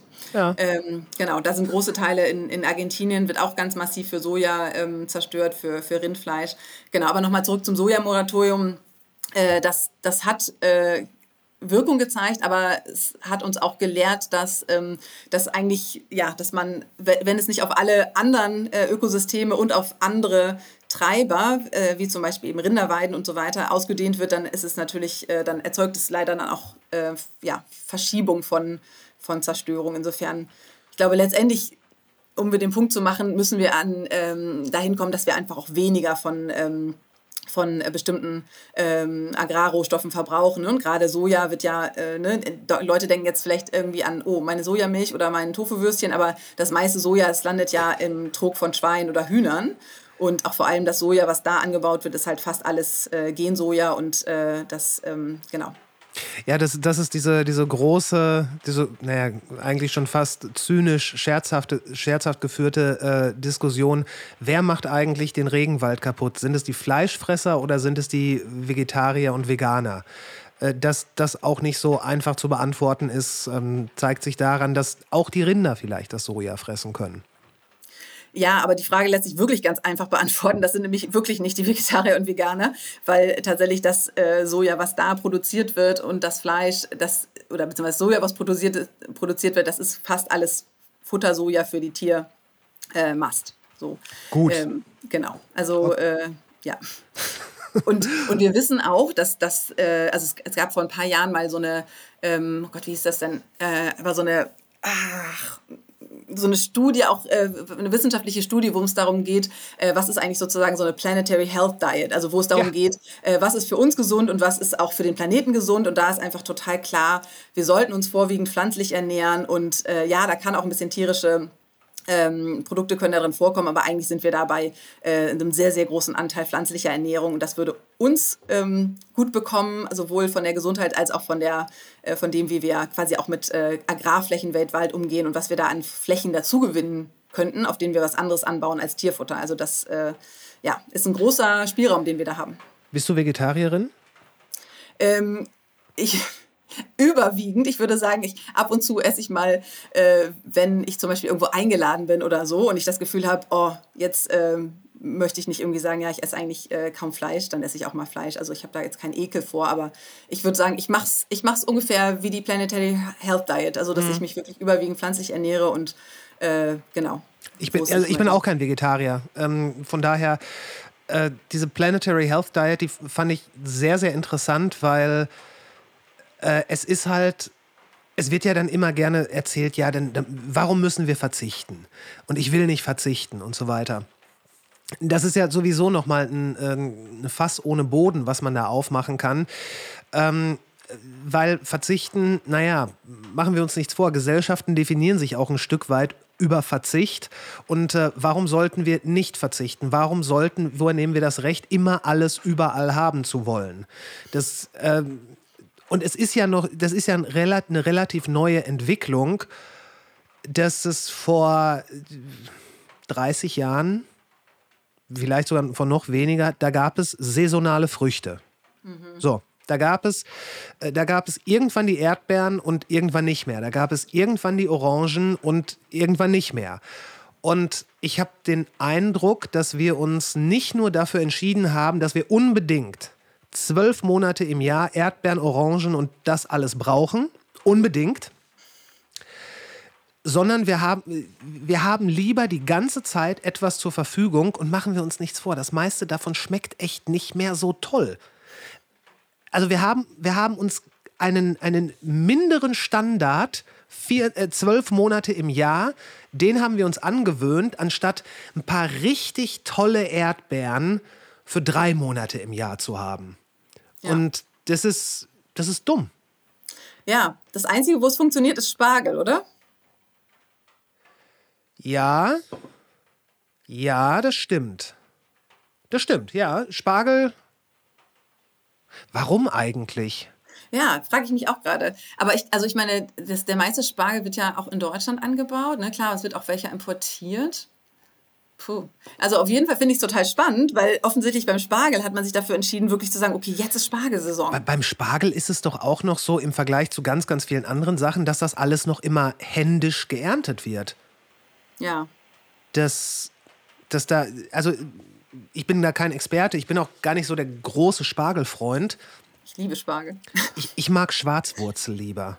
Echt? Ja, also auf jeden Fall. Okay. Ich mag Schwarzwurzel auch, aber ich finde nee, Spargel schon lecker. Aber, ja. aber ich glaube, ja. Aber äh, vielleicht hängt das auch irgendwie zusammen, weil man Spargel nur relativ aufwendig äh, ernten, jäten müsste man sagen. Äh, relativ aufwendig jäten kann. Aber keine Ahnung, das, aber das stimmt, das ist. Und damit sind auch alle irgendwie fein. Ja, ja, genau. Beim Spargel wird es voll akzeptiert. Ja, gut, bei Pilzen ja auch so ein bisschen. So, jetzt ist gerade die Pfifferling-Saison. Ja, Aber nee, also ja, ist, bevor ja. wir uns jetzt hier in kulinarische Details verlieren. Gleich ähm, werden die Rezeptetipps ausgepackt. Tatsächlich gab es hier gestern ähm, Kräuterseitlinge, Austernseitlinge und äh, sogar noch ein paar Shiitake, weil die so ein bisschen aromatischer sind. Aber lassen wir das. Okay, ähm, Nee, es war, war, war super, war super. äh, also der Verzicht, den man da im Grunde genommen in seiner, in seiner Diät, in seiner Ernährung ähm, machen müsste, der ist nicht so weit aus der Luft gegriffen, als würden wir uns jetzt alle ähm, wie, wie äh, äh, weiß ich nicht, äh, mir fällt kein Vergleich ein, wie Hungerleider ernähren müssen, weil das müssen wir ja nicht. Ähm, es ist im Grunde genommen, wenn man schon so dahin guckt, wo so die, was so die Großeltern gegessen haben und wie sie es gegessen haben, ich glaube, das wäre schon, das wäre nicht der finale Schritt, aber ich glaube, das wäre schon ein guter Schritt in die richtige Richtung. Ja, auf jeden Fall. Also ich glaube, dieses Konzept Sonntagsbraten, das ist ja, das wird auch immer wieder in den Raum geworfen und das ist sicherlich äh, wäre ein totaler Fortschritt, wenn man dahin kommt, dass das sozusagen der Moment ist, wo, wo man dann äh, sich bewusst für ein, für ein Stück Fleisch entscheidet, dann ist es, es wäre schon viel gewonnen. Ne? Aber ich, ich, ja würde da sogar noch einen draufsetzen, wie viele, wie viele verschiedene Teile der Tiere man zum Beispiel selbst noch in den 80ern gegessen hat. Und heute, selbst bei den Discountern, gibt es nur Filet und T-Bone und nur quasi wirklich die, die tollsten Stücke. Aber so, ähm, weiß ich nicht, versuch mal beim Discounter irgendwie Pansen zu kriegen oder Schweinefüße. Hm. Etwas, was Leute früher in Ermangelung von anderen Sachen einfach gegessen haben, weil das dann das bisschen Protein war, was die noch ähm, da dem, dem Tier abbringen konnten. Ja. Das wäre doch super. Ja, total. Ich finde aber auch, dass, dass ich finde, da spiegelt sich ja auch so ein bisschen dieses Mindset wieder, ne? dass man einfach wirklich, ne? ich mag diesen Ausdruck Nutztiere nicht, aber leider ist es genau das, wie wir Tiere behandeln, ne? also das, oder viele Tiere, die, ähm, ne? die, die sozusagen, die gegessen werden, ne? dass man dieses Konzept hat, okay, wir wollen hier irgendwas vom Tier nutzen und das ist dann tatsächlich, was ich bei Hühnern auch nur die Hühnerbrust und die Hühnerflügel oder so. Ja. Äh, und ne, dann da, das, ja, ich finde, das, das zeugt auch einfach so von einem unglaublichen Mangel an Respekt von einem Lebewesen. Also ich finde, das ist, ist ja. einfach abstoßend. Ja, ist es. Also es gibt äh, und gerade so Innereien, wo ja viele Leute schon sagen, ja, nee, das könnte ich mir nicht vorstellen. Wenn, wenn, das, wenn das Tier stirbt, dann sollte man es so, so sehr verbrauchen, wie es geht. Was uns wieder zu der äh, Nutzung ähm, von Tieren, zum Beispiel bei indigenen Völkern geht, wo, ein, wo einfach alles verwendet wurde. Mhm weil, weil da war es dann, weiß auch jeder, der Pelz hat einen warm gehalten, das Leder äh, war äh, für stabile Kleidung, aus den Knochen konnten Werkzeuge und oder Schmuck gemacht werden. Äh, also, und es war, es war ja auch, ähm, ich weiß nicht, ob das nur eine romantische Idee ist, aber auch dieses Bewusstsein, dass jetzt ein Leben genommen wird aus unserem Ökosystem, damit wir hier äh, weitermachen können und dass es da dann ja auch sowas wie, wie, wie Dankeszeremonien gibt. Klingt ein bisschen pathetisch, aber das, das, das geht ja in, eine, in, in die Richtung eines richtigen Mindsets. Total. Nee, habe ich auch in einem Buch gelesen. Das, das fand ich auch spannend, dass, dass da auch beschrieben wurde, dass zum Beispiel, wenn man mit einer Gruppe unterwegs ist ähm, und irgendwie was gejagt wird, dass man dann guckt, okay, wie groß ist die Gruppe, wie, wie groß muss dann das Tier sein, was man dafür dann jagen möchte, damit halt nichts, ähm, damit man, weil man einfach weiß, wenn man jetzt ein großes Tier jagt und man ist aber nur zu dritt, dann kann man das gar nicht transportieren oder irgendwie konservieren und müsste das wegschmeißen und das würde man einfach, das entspricht einfach diesem, nicht dem Selbstverständnis von einem, genau, von einem respektvollen Umgang mit einem Lebewesen ähm, aus, aus diesem, in diesem Kontext. Ne? Und das, das finde ich total nachvollziehbar und ähm, da stirbt ja, ja was für uns. Ja, total, total. ja, voll, ist so. Ja. Du, du hast gerade gesagt, dass der, dass der Wald, der Amazonas, dass, dass der dann auch wieder aufgeforstet werden muss. Nun bist du die Expertin und ich bin es nicht, aber ich kann mir vorstellen, wenn da ein Jahrzehnte oder vielleicht Jahrhunderte altes Stück Wald abgerodet wird und dann wird, äh, wird da was aufgeforstet, kann man da überhaupt von der gleichen Qualität sprechen? Nein. Nee, das, das kann man nicht. Ne? Also ähm, das kommt natürlich auch immer so ein bisschen drauf an, auch in welcher Region man da unterwegs ist. Also ich war da auch in, in manchen Regionen auch mit dem, mit einem Kollegen vor Ort, der mir dann auch gezeigt hat, wo teilweise Sachen wieder wachsen, wo er auch gesagt hat, hier, das ist zum Beispiel der, der Baum jetzt, der zuerst wächst, der wächst relativ schnell, der spendet dann Schatten für weitere Pflanzen, die dann sozusagen in dem Schatten groß werden. Aber du hast natürlich... Ähm, auf lange, lange, lange Sicht hat man nicht die gleiche Artenzusammensetzung, die gleiche Artenvielfalt. Ne? Aber ist natürlich schon mal viel mehr gewonnen, wenn da ich sag's mal, grundsätzlich Pflanzen und Bäume wachsen, die dort von Natur auch aus vorher, äh, vorher ähm, vorgekommen sind und gewachsen sind, als wenn man da ja, draußen eine Rinderweide macht, wo dann ja. wirklich immer nur Gras ausgestreut wird, Rinder werden äh, Weiden drauf, dann wird es wieder abgebrannt, äh, und dann wird wieder was Neues ausgesehen. Äh, deswegen, also man kann da schon einiges tun, um, äh, um sozusagen dem, ja, da wieder auch, ich sag's mal, sowas wie Wald entstehen zu lassen, aber natürlich ähm, ist es weit von dem entfernt, was da äh, dann vielleicht erst vor kurzer Zeit noch gestanden hat und was dann ähm, abgeholzt und, und wie gesagt eben häufig auch abgebrannt wurde. Mhm.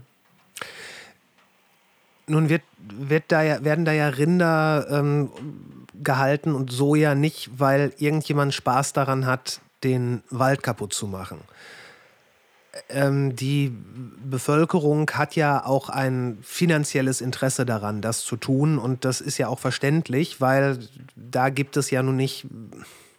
Die Einkommensmöglichkeiten vor Ort sind begrenzt.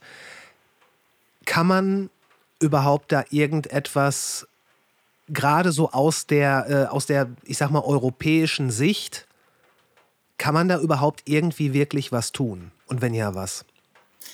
Ähm, ich würde das erstmal kurz von der europäischen Sicht trennen. Aber ich okay. finde, danke, dass du den Punkt angesprochen hast, weil das ist total wichtig. Ne? Weil genau, Amazonien ist eine arme Region und viele Menschen dort leben in Armut und sind leider dann auf Jobs angewiesen, die es einfach gibt. Und das ist zum Beispiel wirklich sowas wie Holzfällen. Ne? Und mhm. ähm, oder Goldschürfen. Das ist auch ein fürchterlicher Job, äh, total giftig, weil da auch mit Quecksilber gearbeitet wird ähm, und so weiter. Das machen auch ja, Menschen nicht, weil sie denken, oh, klar, manche machen es auch um, weil sie sozusagen die Hoffnung haben, damit reich zu werden, gerade im Bereich Gold. Ähm, aber die meisten werden davon nicht reich und äh, sondern ähm, ne, arbeiten da unter wirklich äh, extrem schwierigen Bedingungen. Und, das und wahrscheinlich auch, auch, im Auftrag für jemanden. Ja, genau. Und deswegen, also die Menschen, die sozusagen, die wirklich die Bäume, die Bäume fällen, das sind Leute, die sind auch arm. Ne? Und ähm, letztendlich und das ist auch immer das, was ich auch äh, wiedergespiegelt kriege, auch von, von, äh, von meinem einen Kollegen äh, Danny Clay, der schon ganz lange in der Region wohnt und da wirklich einfach vor Ort die Situation seit langem begleitet, einfach sehr, sehr eng im Austausch ist, auch mit den mit Menschen vor Ort, mit den Indigenen und so weiter, der einfach sagt, wenn wir das Armutsproblem nicht ähm, gelöst bekommen, dann werden wir das nicht schaffen, die Zerstörung zu beenden. Ne? Und da, das kann ich total gut nachvollziehen. Und deswegen ähm, da ist einfach ganz klar die, diese Vision, dass wir äh, dahin kommen müssen, dass ja, dass das Wirtschaften vor Ort einfach nicht mehr auf Zerstörung und Ausbeutung beruht, sondern eben auf einem Wirtschaften mit dem Wald. Und da gibt es Ansätze, aber auch die sind, äh, da muss man genau hingucken. Also zum Beispiel gibt es ja auch Waldfrüchte und Waldnüsse und so weiter. Also zum Beispiel ein Beispiel sind Paranüsse. So, ne, die werden ähm, im Wald, äh, kommen, die kommen aus, aus dem Amazonas und ähm, äh, werden da geerntet. Äh, Deutschland ist da ein ganz großer Abnehmer, aber zum Beispiel die Verarbeitung und die, die am meisten davon profitieren, das ist am, mal wieder am Ende der Wertschöpfungskette und nicht bei den Leuten, die das wirklich im, äh, im Wald ernten und verkaufen. Und äh, da zu gucken, wie können wir überhaupt dahin kommen, dass Menschen besseres Einkommen haben von äh, Aktivitäten, die, ähm, ähm, die ja, im Einklang mit dem Wald stattfinden ähm, und gleichzeitig ähm, sorry, jetzt habe ich gerade den Faden verloren. Ich muss noch mal, eben kurz, muss noch mal kurz anfangen. Kein ähm, Problem. Genau, wie kommen wir dahin, dass wir tatsächlich dieses Wirtschaften unterstützen im Einklang mit dem Wald, dass Menschen vor Ort davon profitieren und das nicht wieder dazu führt, dass wir doch letztendlich ähm, äh, so eine, ja, so eine Imbalance da haben. Genau, zwischen dem, ne, dass Menschen dann auch am, am Ende des Tages doch wieder ausgebeutet werden oder dass sich zum Beispiel Preise ganz stark vers äh, verschieben. Ein weiteres spannendes Beispiel ist äh, die Acai-Palme äh, kommt ja auch aus dem Amazonas, weiß ich, kennst du äh, das super Trend äh, äh Essen Acai Bowl? Nein. Echt nicht? Mhm. Okay. Acai. Ich, ich, bei diesen ganzen Trendsachen, als ich irgendwann. Aus als ich irgendwann festgestellt habe, dass die ach so gehypten Chiasamen, mhm. äh, nur weil sie von weit weg herkamen, äh, so toll sein müssen und man dann festgestellt hat, dass Leinsamen eigentlich sogar besser sind, ähm, ich bin da raus. Aber erzähl mir bitte davon. Also, aus gutem Grund, aus gutem Grund. Ich möchte jetzt auch gar keinen Acai-Hype starten, obwohl ich das tatsächlich auch sehr lecker finde. Aber das ist eine Beere, Genau, die wird von dieser Acai-Palme geerntet. Und ähm, das ist ein totales Grundnahrungsmittel in, in der Region in Amazo äh, Amazonien, hat aber mittlerweile auch ähm, äh, ja, ich würde sagen, hat einen globalen äh, Beliebtheitszug angetreten. Und mittlerweile kriegt man das zumindest auch in Hamburg äh, an vielen äh, hippen, in vielen hippen Lokalen, wo man dann sozusagen, das ist, das ist im Endeffekt wie so eine Art Sorbet, äh, wo diese Frucht ähm, gemischt mit äh, irgendwas, was süß ist, so meistens so ein Sirup oder Zucker oder sowas. Ähm, genau, ist wie so eine Art, ja, keine Ahnung, wirklich wie so eine Art Eis, aber Sorbet förmig. Und ähm, genau, also diese Beere ist von Natur aus sehr bitter, deswegen muss man die auf jeden Fall äh, mit irgendwas Süßem mischen. Ich habe das mal ohne Zucker probiert, schmeckt wirklich fürchterlich. Genau, aber mein eigentlicher Punkt ist, ähm, seit das so ein, so ein gehyptes Produkt ist, äh, sind die äh, Preise für Acai total gestiegen, auch in der Region. Und viele Leute können sich das dann vor Ort gar nicht mehr leisten, nur weil wir das jetzt cool finden, Acai Bowl zu essen. Ist doch das So, gleiche wie mit Avocados. Da, da gab es doch Ja. auch diesen, diesen, diesen Aufschrei, wo es dann hieß, ja, Avocados sind halt tierisch gesund und so weiter, aber brauchen nicht nur unglaublich viel Wasser ähm, und äh, die Leute, die, äh, das war doch auch, war das Südamerika oder war das Mittelamerika? Ja, Mexiko ist ja so Mexiko, starkes ne? An- Ja, ja, ja, ja. genau. Mhm. Guacamole, natürlich. Ja. Äh, dann hieß es mit einmal, ja, es, ist, es macht mehr Sinn, die Dinger zu verkaufen und ähm, anstatt die hier selber zu essen. Ja, genau. Man stelle sich vor, das würde Ja. mit unserem Spargel passieren. Aber wirklich.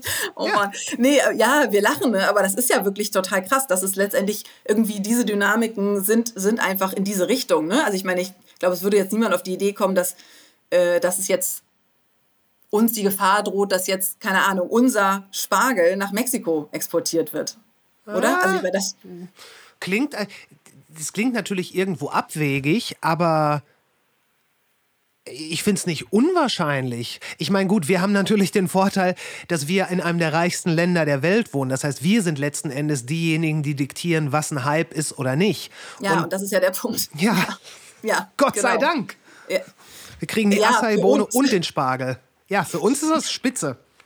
Genau, aber leider führt das halt häufig dazu, dass, dass, äh, ja, dass selbst Sachen, die, wo man erstmal denkt, oh, das ist ja total cool, äh, ne? wie zum Beispiel Acai oder Paranüsse, ähm, ja, also quasi Produkte zu konsumieren, die halt eben Rind, nicht Rindfleisch sind auf abgeholzten Flächen, sondern die eben quasi wirklich im, äh, ja, im Einklang mit, mit der Natur eigentlich produziert werden, dass das dann doch wieder eigentlich zu Lasten der Bevölkerung vor Ort ähm, unser Konsum dann darauf ja, Ja. Auswirkungen hat. Und dann auch noch dieser, was du anfangs angesprochen hast, dieser, dieser Veredelungsprozess. Das kennt man ja, glaube ich, vom Kaffee, dass ähm, die Leute vor Ort, die das dann ernten, ein äh, relativ, naja, wertfreies Produkt äh, veräußern müssen, weil das wirkliche, äh, der wirkliche Wert erst durch die Veredelung, beim Kaffee ist es die Röstung, äh, keine Ahnung, wie es bei Paranüssen ist, dann dazu zustande kommt. Und dass es, dass es deswegen wichtig ist, quasi nicht nur dieses From Farm to Table,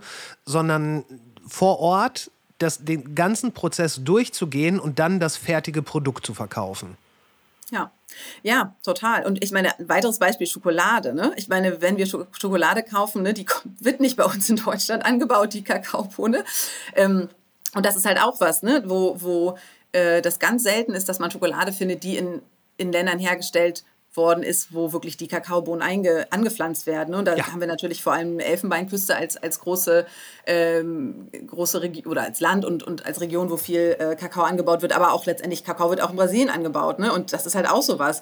Ich weiß auch noch mal, das habe ich voll den Fauxpas begangen, weil ich zu einem Meeting, was wir hatten in Manaus, habe ich tatsächlich Schokolade, meine Lieblingsschokolade mitgebracht. Wel- mein Welche, was ist deine Lieblingsschokolade?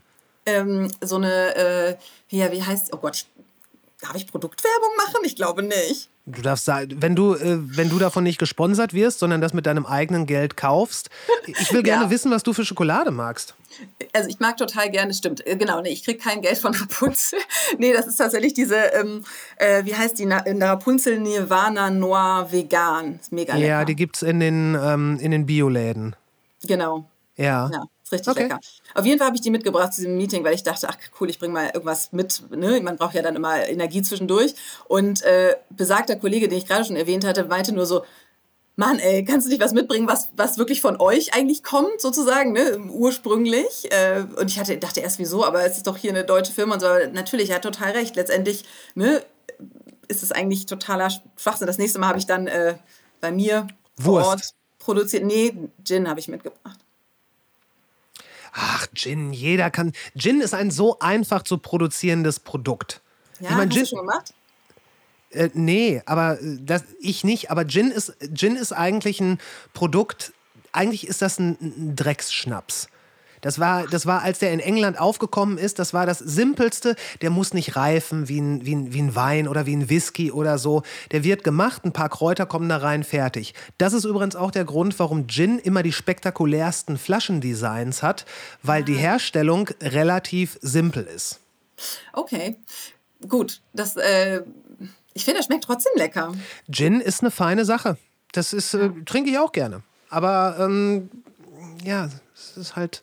Verstehe. Also kam auf jeden Fall besser an der Gin. Das war, okay. mein, Punkt, mein Punkt war, damit konnte ich, äh, genau, konnte ich auf jeden Fall das wieder gut machen. Das Lustige war, dass ich, da, als ich dann Daddy Clay erzählt habe, hier, guck mal, ich habe jetzt extra was mitgebracht, hier äh, direkt 300 von mir, Meter von mir äh, produziert worden. Also ich glaube auch mit Zutaten, die ich jetzt nicht unbedingt aus haben wir, egal, ich will jetzt nicht ins Detail gehen. Auf jeden Fall hatte Danny Clay schon vergessen, dass er mich so kritisiert hatte wegen der Schokolade, aber hat sich natürlich dann trotzdem gefreut über den Gin. Äh, long story short, ähm, finde ich, dass man tatsächlich, ich meine, ich beschäftige mich ja mit, viel mit solchen Sachen, aber dass man trotzdem über solche Sachen immer wieder auch zwischendurch stolpert und auch ne, einfach erst im Laufe der Zeit so viele Sachen, ich glaube, ne, häufig denkt man, oh, das ist ja vielleicht eine total gute Idee, aber mhm. erst, wenn man es ausprobiert und das auch mit Menschen reflektiert, die davon ähm, betroffen sind, äh, kann man dann wirklich verstehen, was das eigentlich für Auswirkungen hat. Ich mache jetzt nochmal den Boden zurück zu dem, ne, dass, dass man sagt, okay, hey, wir wollen jetzt äh, ne, da quasi stärker den Handel von Produkten aus Amazonien, die eben nicht auf Waldzerstörung beruhen, mit zum Beispiel mit Europa oder mit Deutschland fördern, dann muss man natürlich trotzdem überlegen, was hat das dann für Auswirkungen vor Ort. Und äh, die müssen nicht unbedingt immer so sein, dass sie dann auch den Menschen helfen. Aber das Ganze, das Ganze ist doch auch irgendwo ein Dilemma. Denn wenn wir, wenn wir quasi von unserem Ausgangspunkt gehen, wir wollen nicht, dass der Amazonas kippt und ähm, ihn als biodiverses Ökosystem erhalten, nicht zuletzt auch um uns um die Menschheit irgendwie vor dem äh, teilweise oder kompletten Untergang zu bewahren. Also wir wollen, dass es dem Amazonas gut geht. Dafür müssen wir dafür sorgen, dass weniger abgeholzt wird. Dafür müssen wir uns mit den Leuten vor Ort auseinandersetzen. Dann müssen wir dafür sorgen, dass da vernünftige Strukturen entstehen, äh, damit da in einer Kooperative oder was weiß ich, äh, Anbauprozesse und so weiter, zum Beispiel bis zum finalen Stadium der Veredelung kommen und dann muss das Ganze auch noch verkauft werden, sprich, dann muss ich das auch noch irgendwie auf dem Weltmarkt durchsetzen. Das ist schon so ein bisschen von hinten durch die Brust ins Auge. Gibt es keinen schnelleren Weg?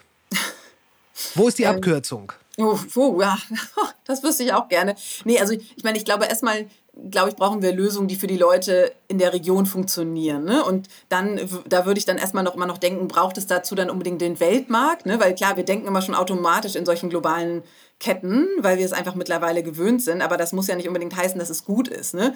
Und ich will jetzt, ähm, also vor allem müssen wir finde ich, in der Region, wo ganz viele Menschen arm sind, müssen wir gucken, wie, wie kann, was kann, was braucht es in der Region, damit die Menschen nicht ähm, genau, nicht länger auf Jobs angewiesen sind, die den Wald kaputt machen und sie teilweise auch selbst äh, gesundheitlich kaputt machen oder eben mhm. gefährden. So, ne, das ist ja der erste, der erste Ansatz. Und äh, was kann man, ähm, genau, und, und was kann man dann tatsächlich aus diesem, auch aus diesem Wissen, was, was es vor Ort gibt, wie es anders geht, ähm, was kann man daraus ziehen an politischen ähm, Handlungsableitungen äh, und Weichenstellungen und so weiter. Und ich äh, jetzt mache ich den Bogen wieder ähm, zurück nach Deutschland, zurück nach Europa, weil wir wissen auf jeden Fall, ähm, wie wir es noch schlimmer machen können. Also zum Beispiel die EU verhandelt äh, gerade verschiedene Handelsabkommen. Ne? Da geht es ja immer darum, äh, quasi äh, bessere Handelsbedingungen vor allem für, für, für Firmen, für große Konzerne zu schaffen. Unter anderem verhandeln wir auch mit Brasilien und den anderen Staaten in diesem Staatenbund Mercosur. Also das ist äh, Brasilien, das ist äh, Argentinien, Paraguay und Uruguay. Die sind sozusagen in diesem äh, also Markt des Südens, heißt es quasi übersetzt, zusammengeschlossen. Ne? Und dieses Abkommen, das gibt es schon seit 1999, da wurde das quasi... Ähm, gestartet mit einem Mandat, dieses Abkommen abzuschließen. Und da geht es eben darum, Handelspräferenzen zu schaffen für Produkte, die total, es wirkt total aus der Zeit gefallen. Also das wird über so ein bisschen gesagt, dass es so, äh, auf Englisch heißt es immer so Cars against Cows. Also wir kriegen mehr Rindfleisch und äh, die Mercosur-Staaten kriegen mehr Autos. Aber ne, wir kriegen nicht nur mehr, sollen nicht nur mehr Rindfleisch bekommen, sondern auch noch andere äh, Agrarprodukte, die aus Monokulturen stammen und so weiter. Also wirklich ähm, Sachen, wo wir, wo einfach ganz klar ist, dass das in keinster Weise den Menschen vor Ort hilft, sondern da dem äh, sozusagen dem Agrar, der Agrarindustrie und im Gegenzug ähm, können, können dann Firmen wie, was ich wie Bayer, BASF können dann äh, günstiger Pestizide äh, exportieren in die, ähm, in die Mercosur-Staaten und Firmen wie Volkswagen ähm, günstiger ähm, Autos, Autoteile und so weiter. Wunderbar. Also ne, das, äh, und das ist quasi ein Handelsabkommen, was jetzt gerade immer noch ähm, oder was in diesem Jahr quasi vor dem Abschluss, äh, finalen Abschluss steht, wo wir auch uns dagegen einsetzen, weil wir einfach sagen, Leute, ne, ist es total klar, dass wir mehr Zusammenarbeit, mehr Kooperation mit den äh, Staaten brauchen, aber nicht auf der Basis von so komplett aus der Zeit gefallenen ähm, Handelsabkommen. Ja, du lachst, das ist leider kein Scherz. Naja, gut, äh, also Volkswagen, man sollte jemanden, der am Boden liegt, nicht, man sollte da nicht noch drauf treten. Ich befürchte, dass sich die ganze Volkswagen-Sache in ähm, vielleicht zehn Jahren sowieso erledigt haben wird weil die ganz andere Fehler gemacht haben? Puh, keine Ahnung, aber was auf jeden Fall mit diesem Abkommen was, was da sehr offensichtlich ist, dass das, wo wir sagen, wir wollen hier in, äh, in Europa aussteigen, also zum Beispiel Autos mit Verbrennungs äh, Verbrennermotoren oder auch Pestizide reduzieren, dass wir dann sagen, ah, die Firmen wollen es ja trotzdem noch produzieren und müssen dann einfach neue Absatzmärkte dafür äh, für die organisieren. Und das ist, äh, das geht das, nicht. Das wird nach, meiner, nach meinem Dafürhalten übrigens der Grund sein, warum VW ähm, wahrscheinlich vor die Hunde gehen wird. Okay. Weil die den, den großen Run mit Elektroautos einfach verpasst haben oder sehenden Auge, Auges ignoriert haben. Den bricht gerade der komplette chinesische Markt weg, weil, da, weil es da mehrere Firmen gibt, die kleine Elektroautos äh, herstellen. Und ich meine jetzt nicht so Tiny Cars, sondern einfach ähm, Autos für die breite Masse. Wohingegen VW, Mercedes und wie die ganzen tollen deutschen Autohersteller halt alle heißen, die haben sich ja darauf spezialisiert, äh, also wenn schon Elektroautos, dann so die Limousine, die richtig teuren Sachen. Und ähm, die Firmen aus äh, China, die sacken die gerade ziemlich ein. Und ähm, ja, deswegen sind auch für viele, also bei VW und so weiter, brechen die Zahlen in China ein. Hier in Deutschland äh, sowieso. Und äh, da wird jetzt noch einiges passieren. Und es würde mich nicht wundern, wenn die Chinesen dann irgendwann sagen: Hey, komm, wir haben so viele von unseren Elektroautos. Hey, Brasilien, was ist mit dir? Willst du auch noch ein paar? Also da kommen, das, das soll jetzt nicht irgendwie ähm, das, dem, was du gesagt hast, irgendwas entgegensetzen, weil natürlich sind solche aus der Zeit gefallenen Beschlüsse absolut schlimm. Ich ich glaube nur, dass das, ich, ich bezweifle, dass Brasilien viele äh, Verbrennerautos einkaufen wird, wenn dann erstmal da auch eine große äh, Elektroschwemme von Seiten von China zum Beispiel kommt. Elektroautos sind auch ein Problem und so weiter. Reifenabrieb und so weiter. Das ist, es ist, es ist alles ein, ein großes Dilemma. Ich, ähm, also du würdest sagen, wir müssen die Leute vor Ort in irgendeiner Art und Weise sowohl finanziell als auch in Sachen der, der, der Stimme, die gehört werden muss, stärken. Und der, der Weg der Bekämpfung der Armut führt uns zu unserem Primärziel, einen gesunden Wald zu haben. Oder ermöglicht zumindest, dass, dass man da mehr Spielraum hat. Ja, auf jeden Fall. Und also was, was, was relativ schnell grundsätzlich getan werden könnte, um äh, den Wald zu stärken, den Waldschutz zu stärken, ist die Rechte der Indigenen zu stärken. Also das ist, äh, gesagt, hatte ich ja vorhin schon erwähnt, ne, da wo indigenen Gebiete ähm, existieren, existiert erstmal der Wald, aber leider gibt es auch in indigenen Gebieten ähm, äh, ja, Menschen, die da ähm, illegal Holz fällen und äh, den Wald kaputt machen. Insofern ähm, da viel stärker zu gucken, dass das nicht passiert und dass die Menschen, die dort ähm, ja, die da zum Beispiel Holz fällen, ähm, das nicht tun, sondern äh, was anderes Sinnvolles tun, wäre natürlich total eine super gute Maßnahme. Und Marina Silva, das ist die ähm, Umweltministerin gerade in Brasilien, die war ja schon mal Umweltministerin in Lulas erster Amtszeit ähm, und hat damals ja wirklich beeindruckend das geschafft, die Entwaldung, ähm, also die Abholzung zu bekämpfen. Die hat, glaube ich, bei ihrer Antrittsrede gesagt, äh, Antrittsrede gesagt, dass äh, sie gerne möchte, dass alle äh, Menschen, die jetzt sozusagen illegal da Gold abbauen, dass die dahin kommen, äh, mit Bäume pflanzen ihr Geld zu verdienen.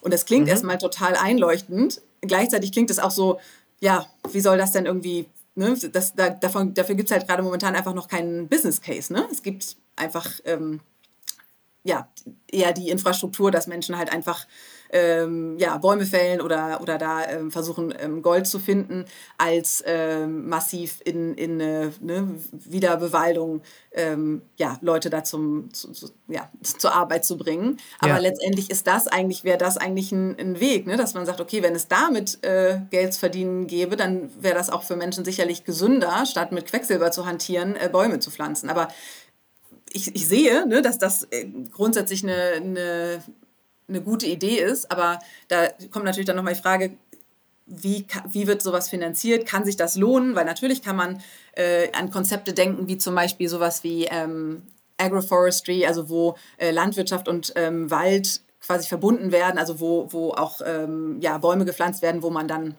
ähm, Früchte, Produkte, Nüsse etc. ernten kann, äh, das zu verbinden. Also es gibt da sicherlich Möglichkeiten, aber es ist noch nicht so, dass wir an dem Punkt sind, wo das quasi jetzt äh, dahin führt, dass das der, äh, der neue Trend ist. Ne? Ich hätte da tatsächlich noch einen Vorschlag, der Super, nicht, gerne. Der nicht meiner ist. Ähm, das geht auch auf dieses Buch von dem äh, Mark Plotkin zurück. Ähm, es ist ja so, man hört ja, jedes Jahr sterben so und so viele Arten aus, äh, aber gleichzeitig werden auch sehr, sehr viele Arten jedes Jahr neu entdeckt. Das Ganze passiert, ähm, ne, Thema Biodiversität, aber ja nicht flächendeckend gleichbleibend, sondern wenn ich das nicht ganz falsch verstanden habe, werden die meisten Arten, die neu entdeckt werden, in relativ unzugänglichen und vom Menschen noch nicht erschlossenen Bereichen, wie zum Beispiel dem amazonischen Regenwald entdeckt. Das, das trifft sowohl auf ähm, tierische Arten, aber auch auf pflanzliche Arten zu. Plotkin vertritt die These, dass es im Amazonas womöglich Pflanzen gibt, deren Inhaltsstoffe vielleicht die Lösung für Krankheiten sind, die ähm, viele Leute plagen. Und äh, entsprechend gibt es dann natürlich auch ein finanzielles Interesse äh, von zum Beispiel Pharmafirmen, da tätig zu werden. Aber wenn man jetzt mal diesen Großkapitalismus beiseite lässt, der natürlich wieder das Problem aufwirft, sollte man die Pflanzen, die die Indigenen vielleicht schon seit Generationen einfach benutzen, dann harvesten und äh, teuer verkaufen. Aber am Ende des Tages steckt in so etwas wie dem Amazonas-Regenwald, den wir zu einem gewissen Teil, aber wahrscheinlich noch nicht vollumfänglich verstehen in seiner Komplexität, nicht so unglaublich viel Potenzial, dass wir es uns auf Teufel komm raus überhaupt nicht leisten können, also auch deswegen nicht leisten können, einen Kipppunkt und äh, eine Austrocknung dieses Reservoirs äh, hinzunehmen? Ja, ganz einfach, ja. Nee, also total. Ähm, das, ich glaube, ich, ach, ich bin immer so schlecht mit Zahlen, aber ich glaube, ungefähr ein äh, Viertel von von, äh, von Arz allen Arzneiprodukten hat in irgendeiner Weise einen pflanzlichen Ursprung. Ne? Und ja. deswegen, also das zeigt ja, ähm, dass äh, genau dass, dass tatsächlich Ökosysteme, dass Natur ähm, ja bei, bei vielen medizinischen Lösungen echt eine Riesenrolle spielt. Und wir haben wir sind natürlich sowohl beim Amazonas aber auch in vielen anderen Regionen wir sind wir haben bei weitem nicht alle ähm, Arten entdeckt oder verstanden oder so ne? Wir sind da wirklich also man kratzt da an der Oberfläche und man hat natürlich schon äh, ne, viel entdeckt und äh, viel dokumentiert, aber klar, viele Arten werden leider aussterben, bevor wir die überhaupt jemals beschrieben haben. Ne? Also ja, ja. das ist, ist leider so. Aber klar, darin steckt sicherlich ein, ähm, ein äh, wichtiger Lösungsansatz. Und äh, genau, ich glaube, da, auch da geht es dann wieder darum, wie macht man das, dass, äh, dass dann nicht auf einmal Menschen vor Ort das Recht verlieren, ähm, ne, selber diese Pflanzen zu nutzen und so weiter. Ne? Das, das ähm, äh, genau, auch das kann man bestimmt gut machen, aber es kann bestimmt auch äh, nach hinten losgehen. Aber erstmal ist natürlich dieser Ansatz, dass man ähm, Pflanzen aus dem Wald äh, nutzt, die auch dann nur wachsen, weil es den Wald gibt und die man nicht sozusagen irgendwie wieder auf so einer Plantage oder so anbaut, äh, ist natürlich total gut. Insofern, ja, super Idee. Ist nicht neu, wie gesagt. Also. Nee, genau, genau. Ist, äh, ähm, ja, in Teilen wird sicherlich, also nicht, ich meine, es, es, werden ja schon, schon Pflanzen genutzt. Es gibt zum Beispiel auch eine brasilianische, ähm, ich weiß genau nicht, ob es wirklich streng Naturkosmetik ist, aber sie heißen zumindest Natura. Die benutzen auch viele ähm, Pflanzen ähm, und äh, ähm, ja, Produkte quasi aus dem aus dem Regenwald, wenn ich, wenn ich das richtig äh, in Erinnerung habe. Also, ne, dass das tatsächlich auch einfach klar ist, dass, ähm, ja, dass das tatsächlich auch ein, ein Businessmodell sein kann, ne? wenn vor Ort dann auch äh, klar ist, dass die Leute daran ähm, ja, davon profitieren und das nicht letztendlich dazu führt, dass äh, ja, das dann doch wieder nur ausgebeutet wird. Aber nee, aber das kann sicherlich funktionieren und sicherlich gibt es da auch äh, Beispiele, die äh, sind mir nur vielleicht auch einfach nicht wirklich bekannt. Äh, und mir noch viel weniger. Also, aber es, äh, es drängt, es drängt ja. Es ist, es ist wichtig, dass wir da tätig werden und wir, ich meine, ich, ich kann nichts tun, als, Menschen wie, als mit Menschen wie dir sprechen ähm, und versuchen, dass, dass so ein Thema äh, eine etwas, eine vielleicht auch nur ein bisschen größere Öffentlichkeit äh, bekommt. Oder sag du es mir, kann ich, kann ich was tun? Was kann ich tun? Was können wir tun? Ähm, genau, also erstmal finde ich das toll. Ich freue mich über alle Menschen, die sich für das Thema, äh, dieses super wichtige Thema inter äh, interessieren und ähm, die äh, genau und dem Ganzen auch mehr Öffentlichkeit äh, verschaffen. Insofern vielen Dank dafür erstmal. Genau, was können wir alle tun? Also ich glaube klar, natürlich äh, zum einen können wir alle bewusster konsumieren. Ich, wir haben ja schon über die Planetary Health Diet gesprochen, ne? also das ist sicherlich ein Punkt. Ähm, aber es ist auch total klar, dass nur weil wir ähm, vielleicht ein bisschen anders konsumieren, ähm, dass das nicht ich sag's mal, die, bei den großen äh, Stellschrauben, äh, die unbedingt bewegt. Ne? Da brauchen wir wirklich auch einfach ähm, äh, ja, politische Entscheidungen, die, äh, ja, die einfach die, die Situation ähm, äh, verbessern und die. Ähm, die das auch einfach auf der Agenda haben.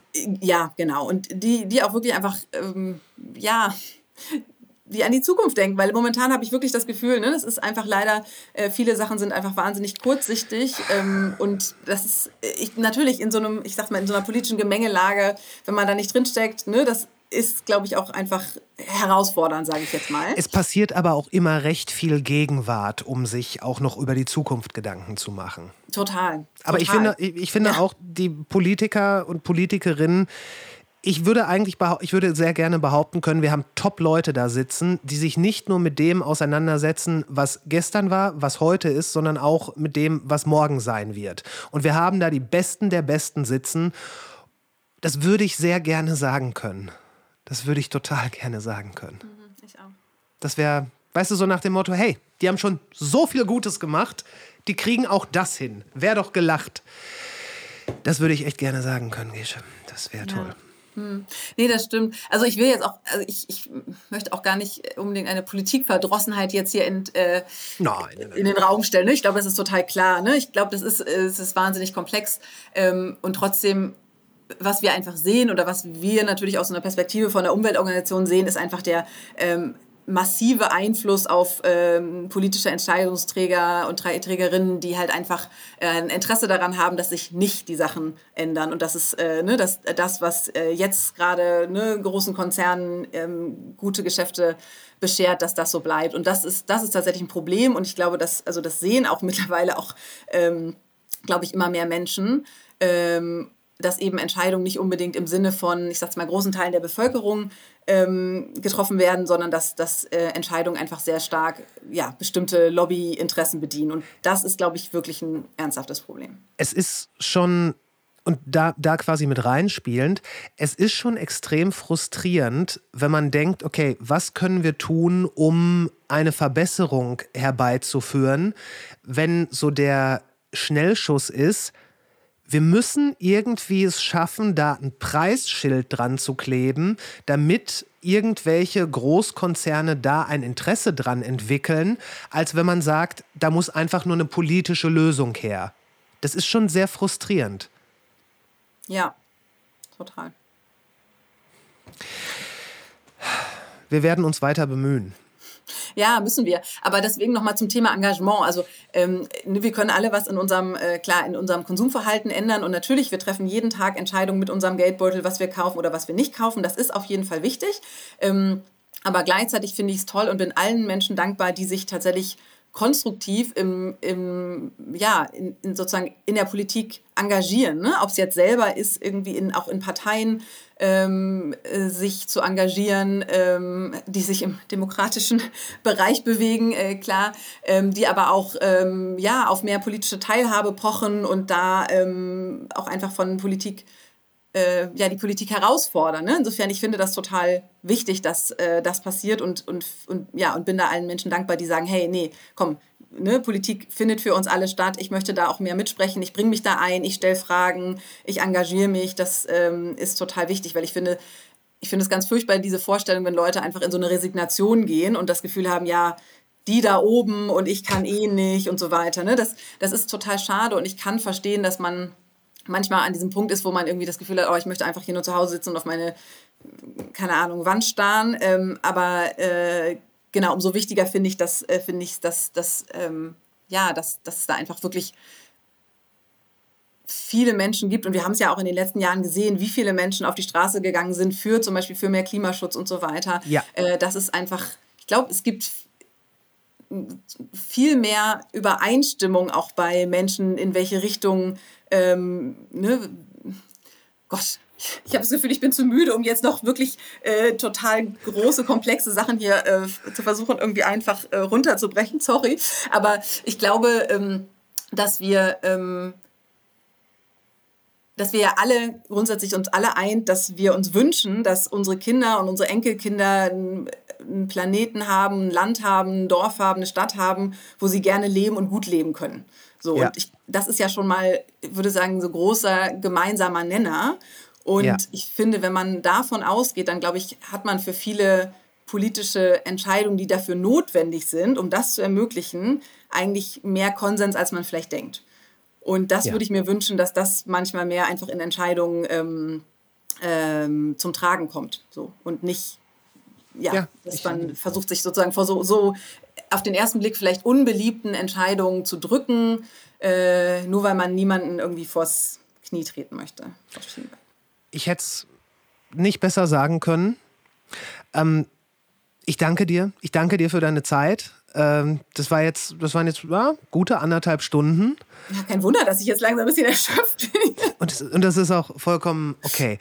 Ähm, ich werde äh, dich und deine Arbeit und Greenpeace etc. und wahrscheinlich auch die Planetary Health Diet, das werde ich alles verlinken. Und ähm, ja, ich kann dir nur sagen, vielen Dank für deine Zeit. Das war ein, das war ein super Gespräch. Das hat mir, äh, das, das hat mir viele neue Perspektiven eröffnet. Vielen Dank auch von meiner Seite. Für mich tatsächlich auch. Ich finde es äh, wirklich immer spannend, ja, äh, solche, solchen Austausch, wo man eben nicht, wo man die Möglichkeit hat, mehr als 20 Sekunden eine kurze Botschaft loszuwerden. Also vielen Dank für diese äh, ja, guten anderthalb Stunden des, äh, ja, dieses schönen Gesprächs. Also ja, vielen Dank auch für deine Arbeit und dass du solche wichtigen Themen ähm, ja, bearbeitest. Ich bemühe mich. Und wir sind raus. Ladies and Gentlemen, es gibt einen guten Grund, natürliche Ausrede nicht zu unterstützen. Im Moment kann es sich einfach nicht jeder leisten, für einen Podcast zu bezahlen und wenn das auf euch zutrifft, bitte hört den weiterhin kostenlos. Aber wenn ihr dazu in der Lage seid, gibt es gleich drei gute Gründe, natürliche Ausrede zu supporten. Erstens, ich möchte euch hier regelmäßig die besten und interessantesten Gespräche in bestmöglicher Qualität bieten können. Dafür braucht es Software, Hardware, Server und manchmal auch eine weitere Anreise. Das alles kostet und ich möchte da keine Kompromisse eingehen müssen. Zweitens, natürliche Ausrede soll unabhängig und am liebsten werbefrei bleiben. Drittens, es ist eigentlich echt günstig und das Ganze funktioniert über Steady. PayPal-Konto kommt ebenfalls. Die Links dazu und zu dieser Folge und zu den Socials und zum liebevoll kuratierten Newsletter gibt es alle in den Show Notes. Und wenn euch dieser Podcast gefällt und ihr ihn vielleicht sogar schon abonniert habt und einen kleinen Daumen hoch irgendwo äh, in dem Podcatcher eurer Wahl dagelassen habt, dann hören wir uns nächsten Montag wieder. Was immer ihr tut, macht's gut. Bis später.